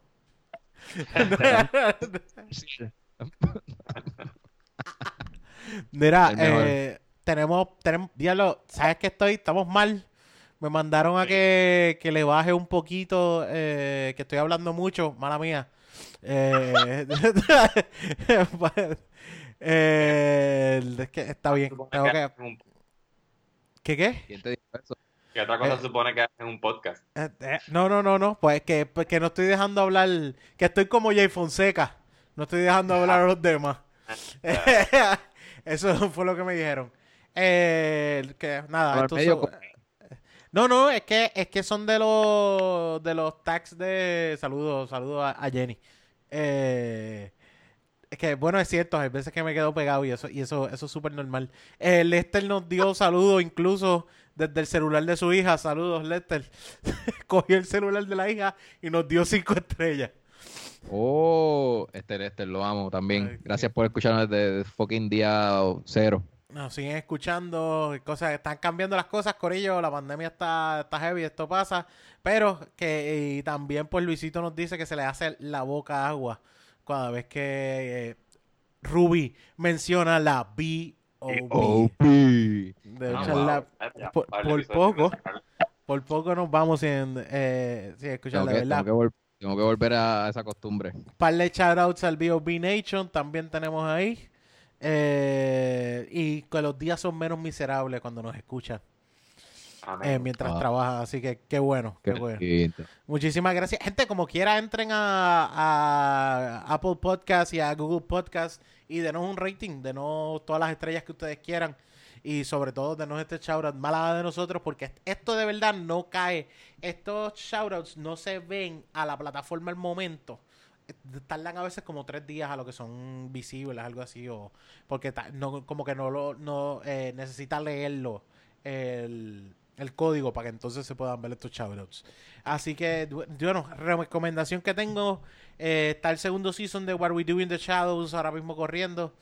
Eh, si te gustan los vampiros y las jodiendas y también te gusta estilo The Office, es una buena es una buena serie pa- es una buena serie para ver. Pero tuviste Eh, la película, Onyx. La película no la he visto, estoy mal. Mucha gente me dice que la película está bien buena. Mano, para mí, mucho mejor que los que dos serie. episodios que vi de la serie. La serie, sí. Lo- eh, la, la realidad es que el tipo de comedia me gusta. Tengo que ver la película. No la he podido. Yo creo que en los streaming todavía no lo hay. Y estaba tratando de conseguirla para ver si la podía bajar de algún lado. Pero tengo que chequear si. No he chequeado en Prime Video, que es el otro que me falta chequear. Que necesito verla. De, de ese lado. Pero por lo menos What We Do in the Shadows. Tengo que verla. Ya sé que la recomendación de Fernando para mí es tienes que ver la película. Eh, ¿qué, era, qué era la otra recomendación que yo tenía? Se me, se me fue. Pichea. Eh, ¿Dónde nos puedes conseguir, Jan? Recuerden que The Beer Lounge lo pueden conseguir en Facebook como The Beer Lounge, en Instagram como The Beer Lounge, en Twitter como Birra Lounge. Danos follow, danos share y recuerda que también nos puedes escuchar en todas las plataformas donde se escuchan podcasts como The Birra Lounge. A mí me pueden conseguir en todas las redes como Jan Chan Chan, G-I-A-N Chan Chan. Y yo voy a, hacer- voy a decir mi recomendación. En YouTube, a los gamers, vean The Gaming Gold, el video El Matador Eliminating Everyone Challenge en Ah, Colombia. sí, sí, que tú me enviaste. Del juego. Hitman 2. Qué, qué jodido. Es un tipo que por 44 minutos está non-stop matando a todo NPC de ese universo. Un tipo que se dedicó en un juego que se supone que sea de estrategia y stealth a matar a todo el mundo. Mansalva, va- esto es como un school shooter, pero con- ah, eliminando un cartel Sin morir, sin morir. Ni sin, una. sin morir. Sí, sí, sí. El que es gamer se va a disfrutar este video y después de que vean ese video lean los comentarios en YouTube que para mí son los mejores comediantes del universo. Son los, co- los que comentan en videos de YouTube. So, vean ese video y se van a fucking reír con cojones. Este, a mí me pueden conseguir en arroba Rubén underscore Ahmed en Instagram, en Twitter Rob underscore Tower, puedes escribir Rubén Ahmed y fuck Facebook in the face. Y eh, ya sé cuál era la otra recomendación. Cómprese una bonga. No se esté peleando tanto por. por estar, bu- estar buscando papel, cómprate una bonguita buena. Son buenas para sentirte mejor. Eh, para la medicina. Eh, de- Fernando sabe de eso, de lo que estamos, de lo que estamos hablando. No, no, Fernando no, no va a decir. No, esto es to- totalmente. Bueno, o sea, hay- todo el mundo a mi alrededor fuma, no es como que yo no sé. Como que- es como que ya to- todo el mundo lo hace, pues déjame recomendarlo aunque Papá, yo no lo haga. papá fuma pasto, ¿ok? O sea, es como ¿Tu que- papá? Sí. nice. ¡Wow! Mm. Cabrón, badass. Qué bueno. Tacho, sí, con la vista que tiene tu papá, es lo mejor que puede hacer. Cabrón, estás diciendo que mi mamá está buena. Ya para el carajo, güey. A mí, a mí me consiguen arroba, Isaac. a mí me consiguen arroba Onyx Ortiz en Facebook, Onyx Ortiz, y me consiguen en Twitter como Mr. Birra Lounge. Fernando, ¿dónde te consiguen, brother? Claro, yo estoy en todos lados, Twitter, este, eh, Tinder, Grindr, todos los dating sites, yo estoy por ahí, looking, looking for Mira, tú love. tienes, a pesar de ser judío, tienes Christian Mingle. Eso, así de, así de cool tú eres. Yo estoy en Only Farmers también. Farmers only, farmers only. Farmers. Only, exacto. Eh, Meet Black People. Hasta ahí. Sí. No, es, es Black People Meet. Black People. Ah, ¿de verdad? Black People Programa con la Meet. sintaxi hoy. La, el- Ma- eh, la, la foto que yo tengo en, en Black People Me es en blackface, así que Para que nadie se ofenda. Pero nadie le esté malo. Yo sé que nadie se va a ofender. Eh, bueno, eh, Corillo, de verdad, muchas gracias por escucharnos. ¿Algo más que tengamos que decir? De verdad, busquen, busquen en Spotify la plaga, puñeta. No dejen de buscarlo, escúchenlo. Y si eres una de las personas que creyó. Ajá, ¿dónde? ¿Qué más? no, no lo hagan si no quieren, en verdad. Esto no es una obligación, maldita sea. Entonces, sencillamente lo, lo- que lo pueden hacer si quieren. Así, así, así de fácil. Cabrón, de verdad. ¿Y tú conociste a Esteban? Eh, Fernando. Claro, yo, yo, está, yo era de los pocos que estaba haciendo stand-up con Esteban cuando, cuando yo empecé. No, pero de la escena. Ah, eh, no es Esteban Ruiz. No, ¿Cuál Esteban tú dices? Este banquete bicho. Muchísimas gracias por estar con nosotros, señoras y Ah, señores. eh, eh, Gracias por acompañarnos a Birra Lounge. y Jan, Y que la birra. los Los acompañe. Súper sincronizado, me encanta. Cheque, cabrones, los queremos. Fernando, te quiero. No me odies.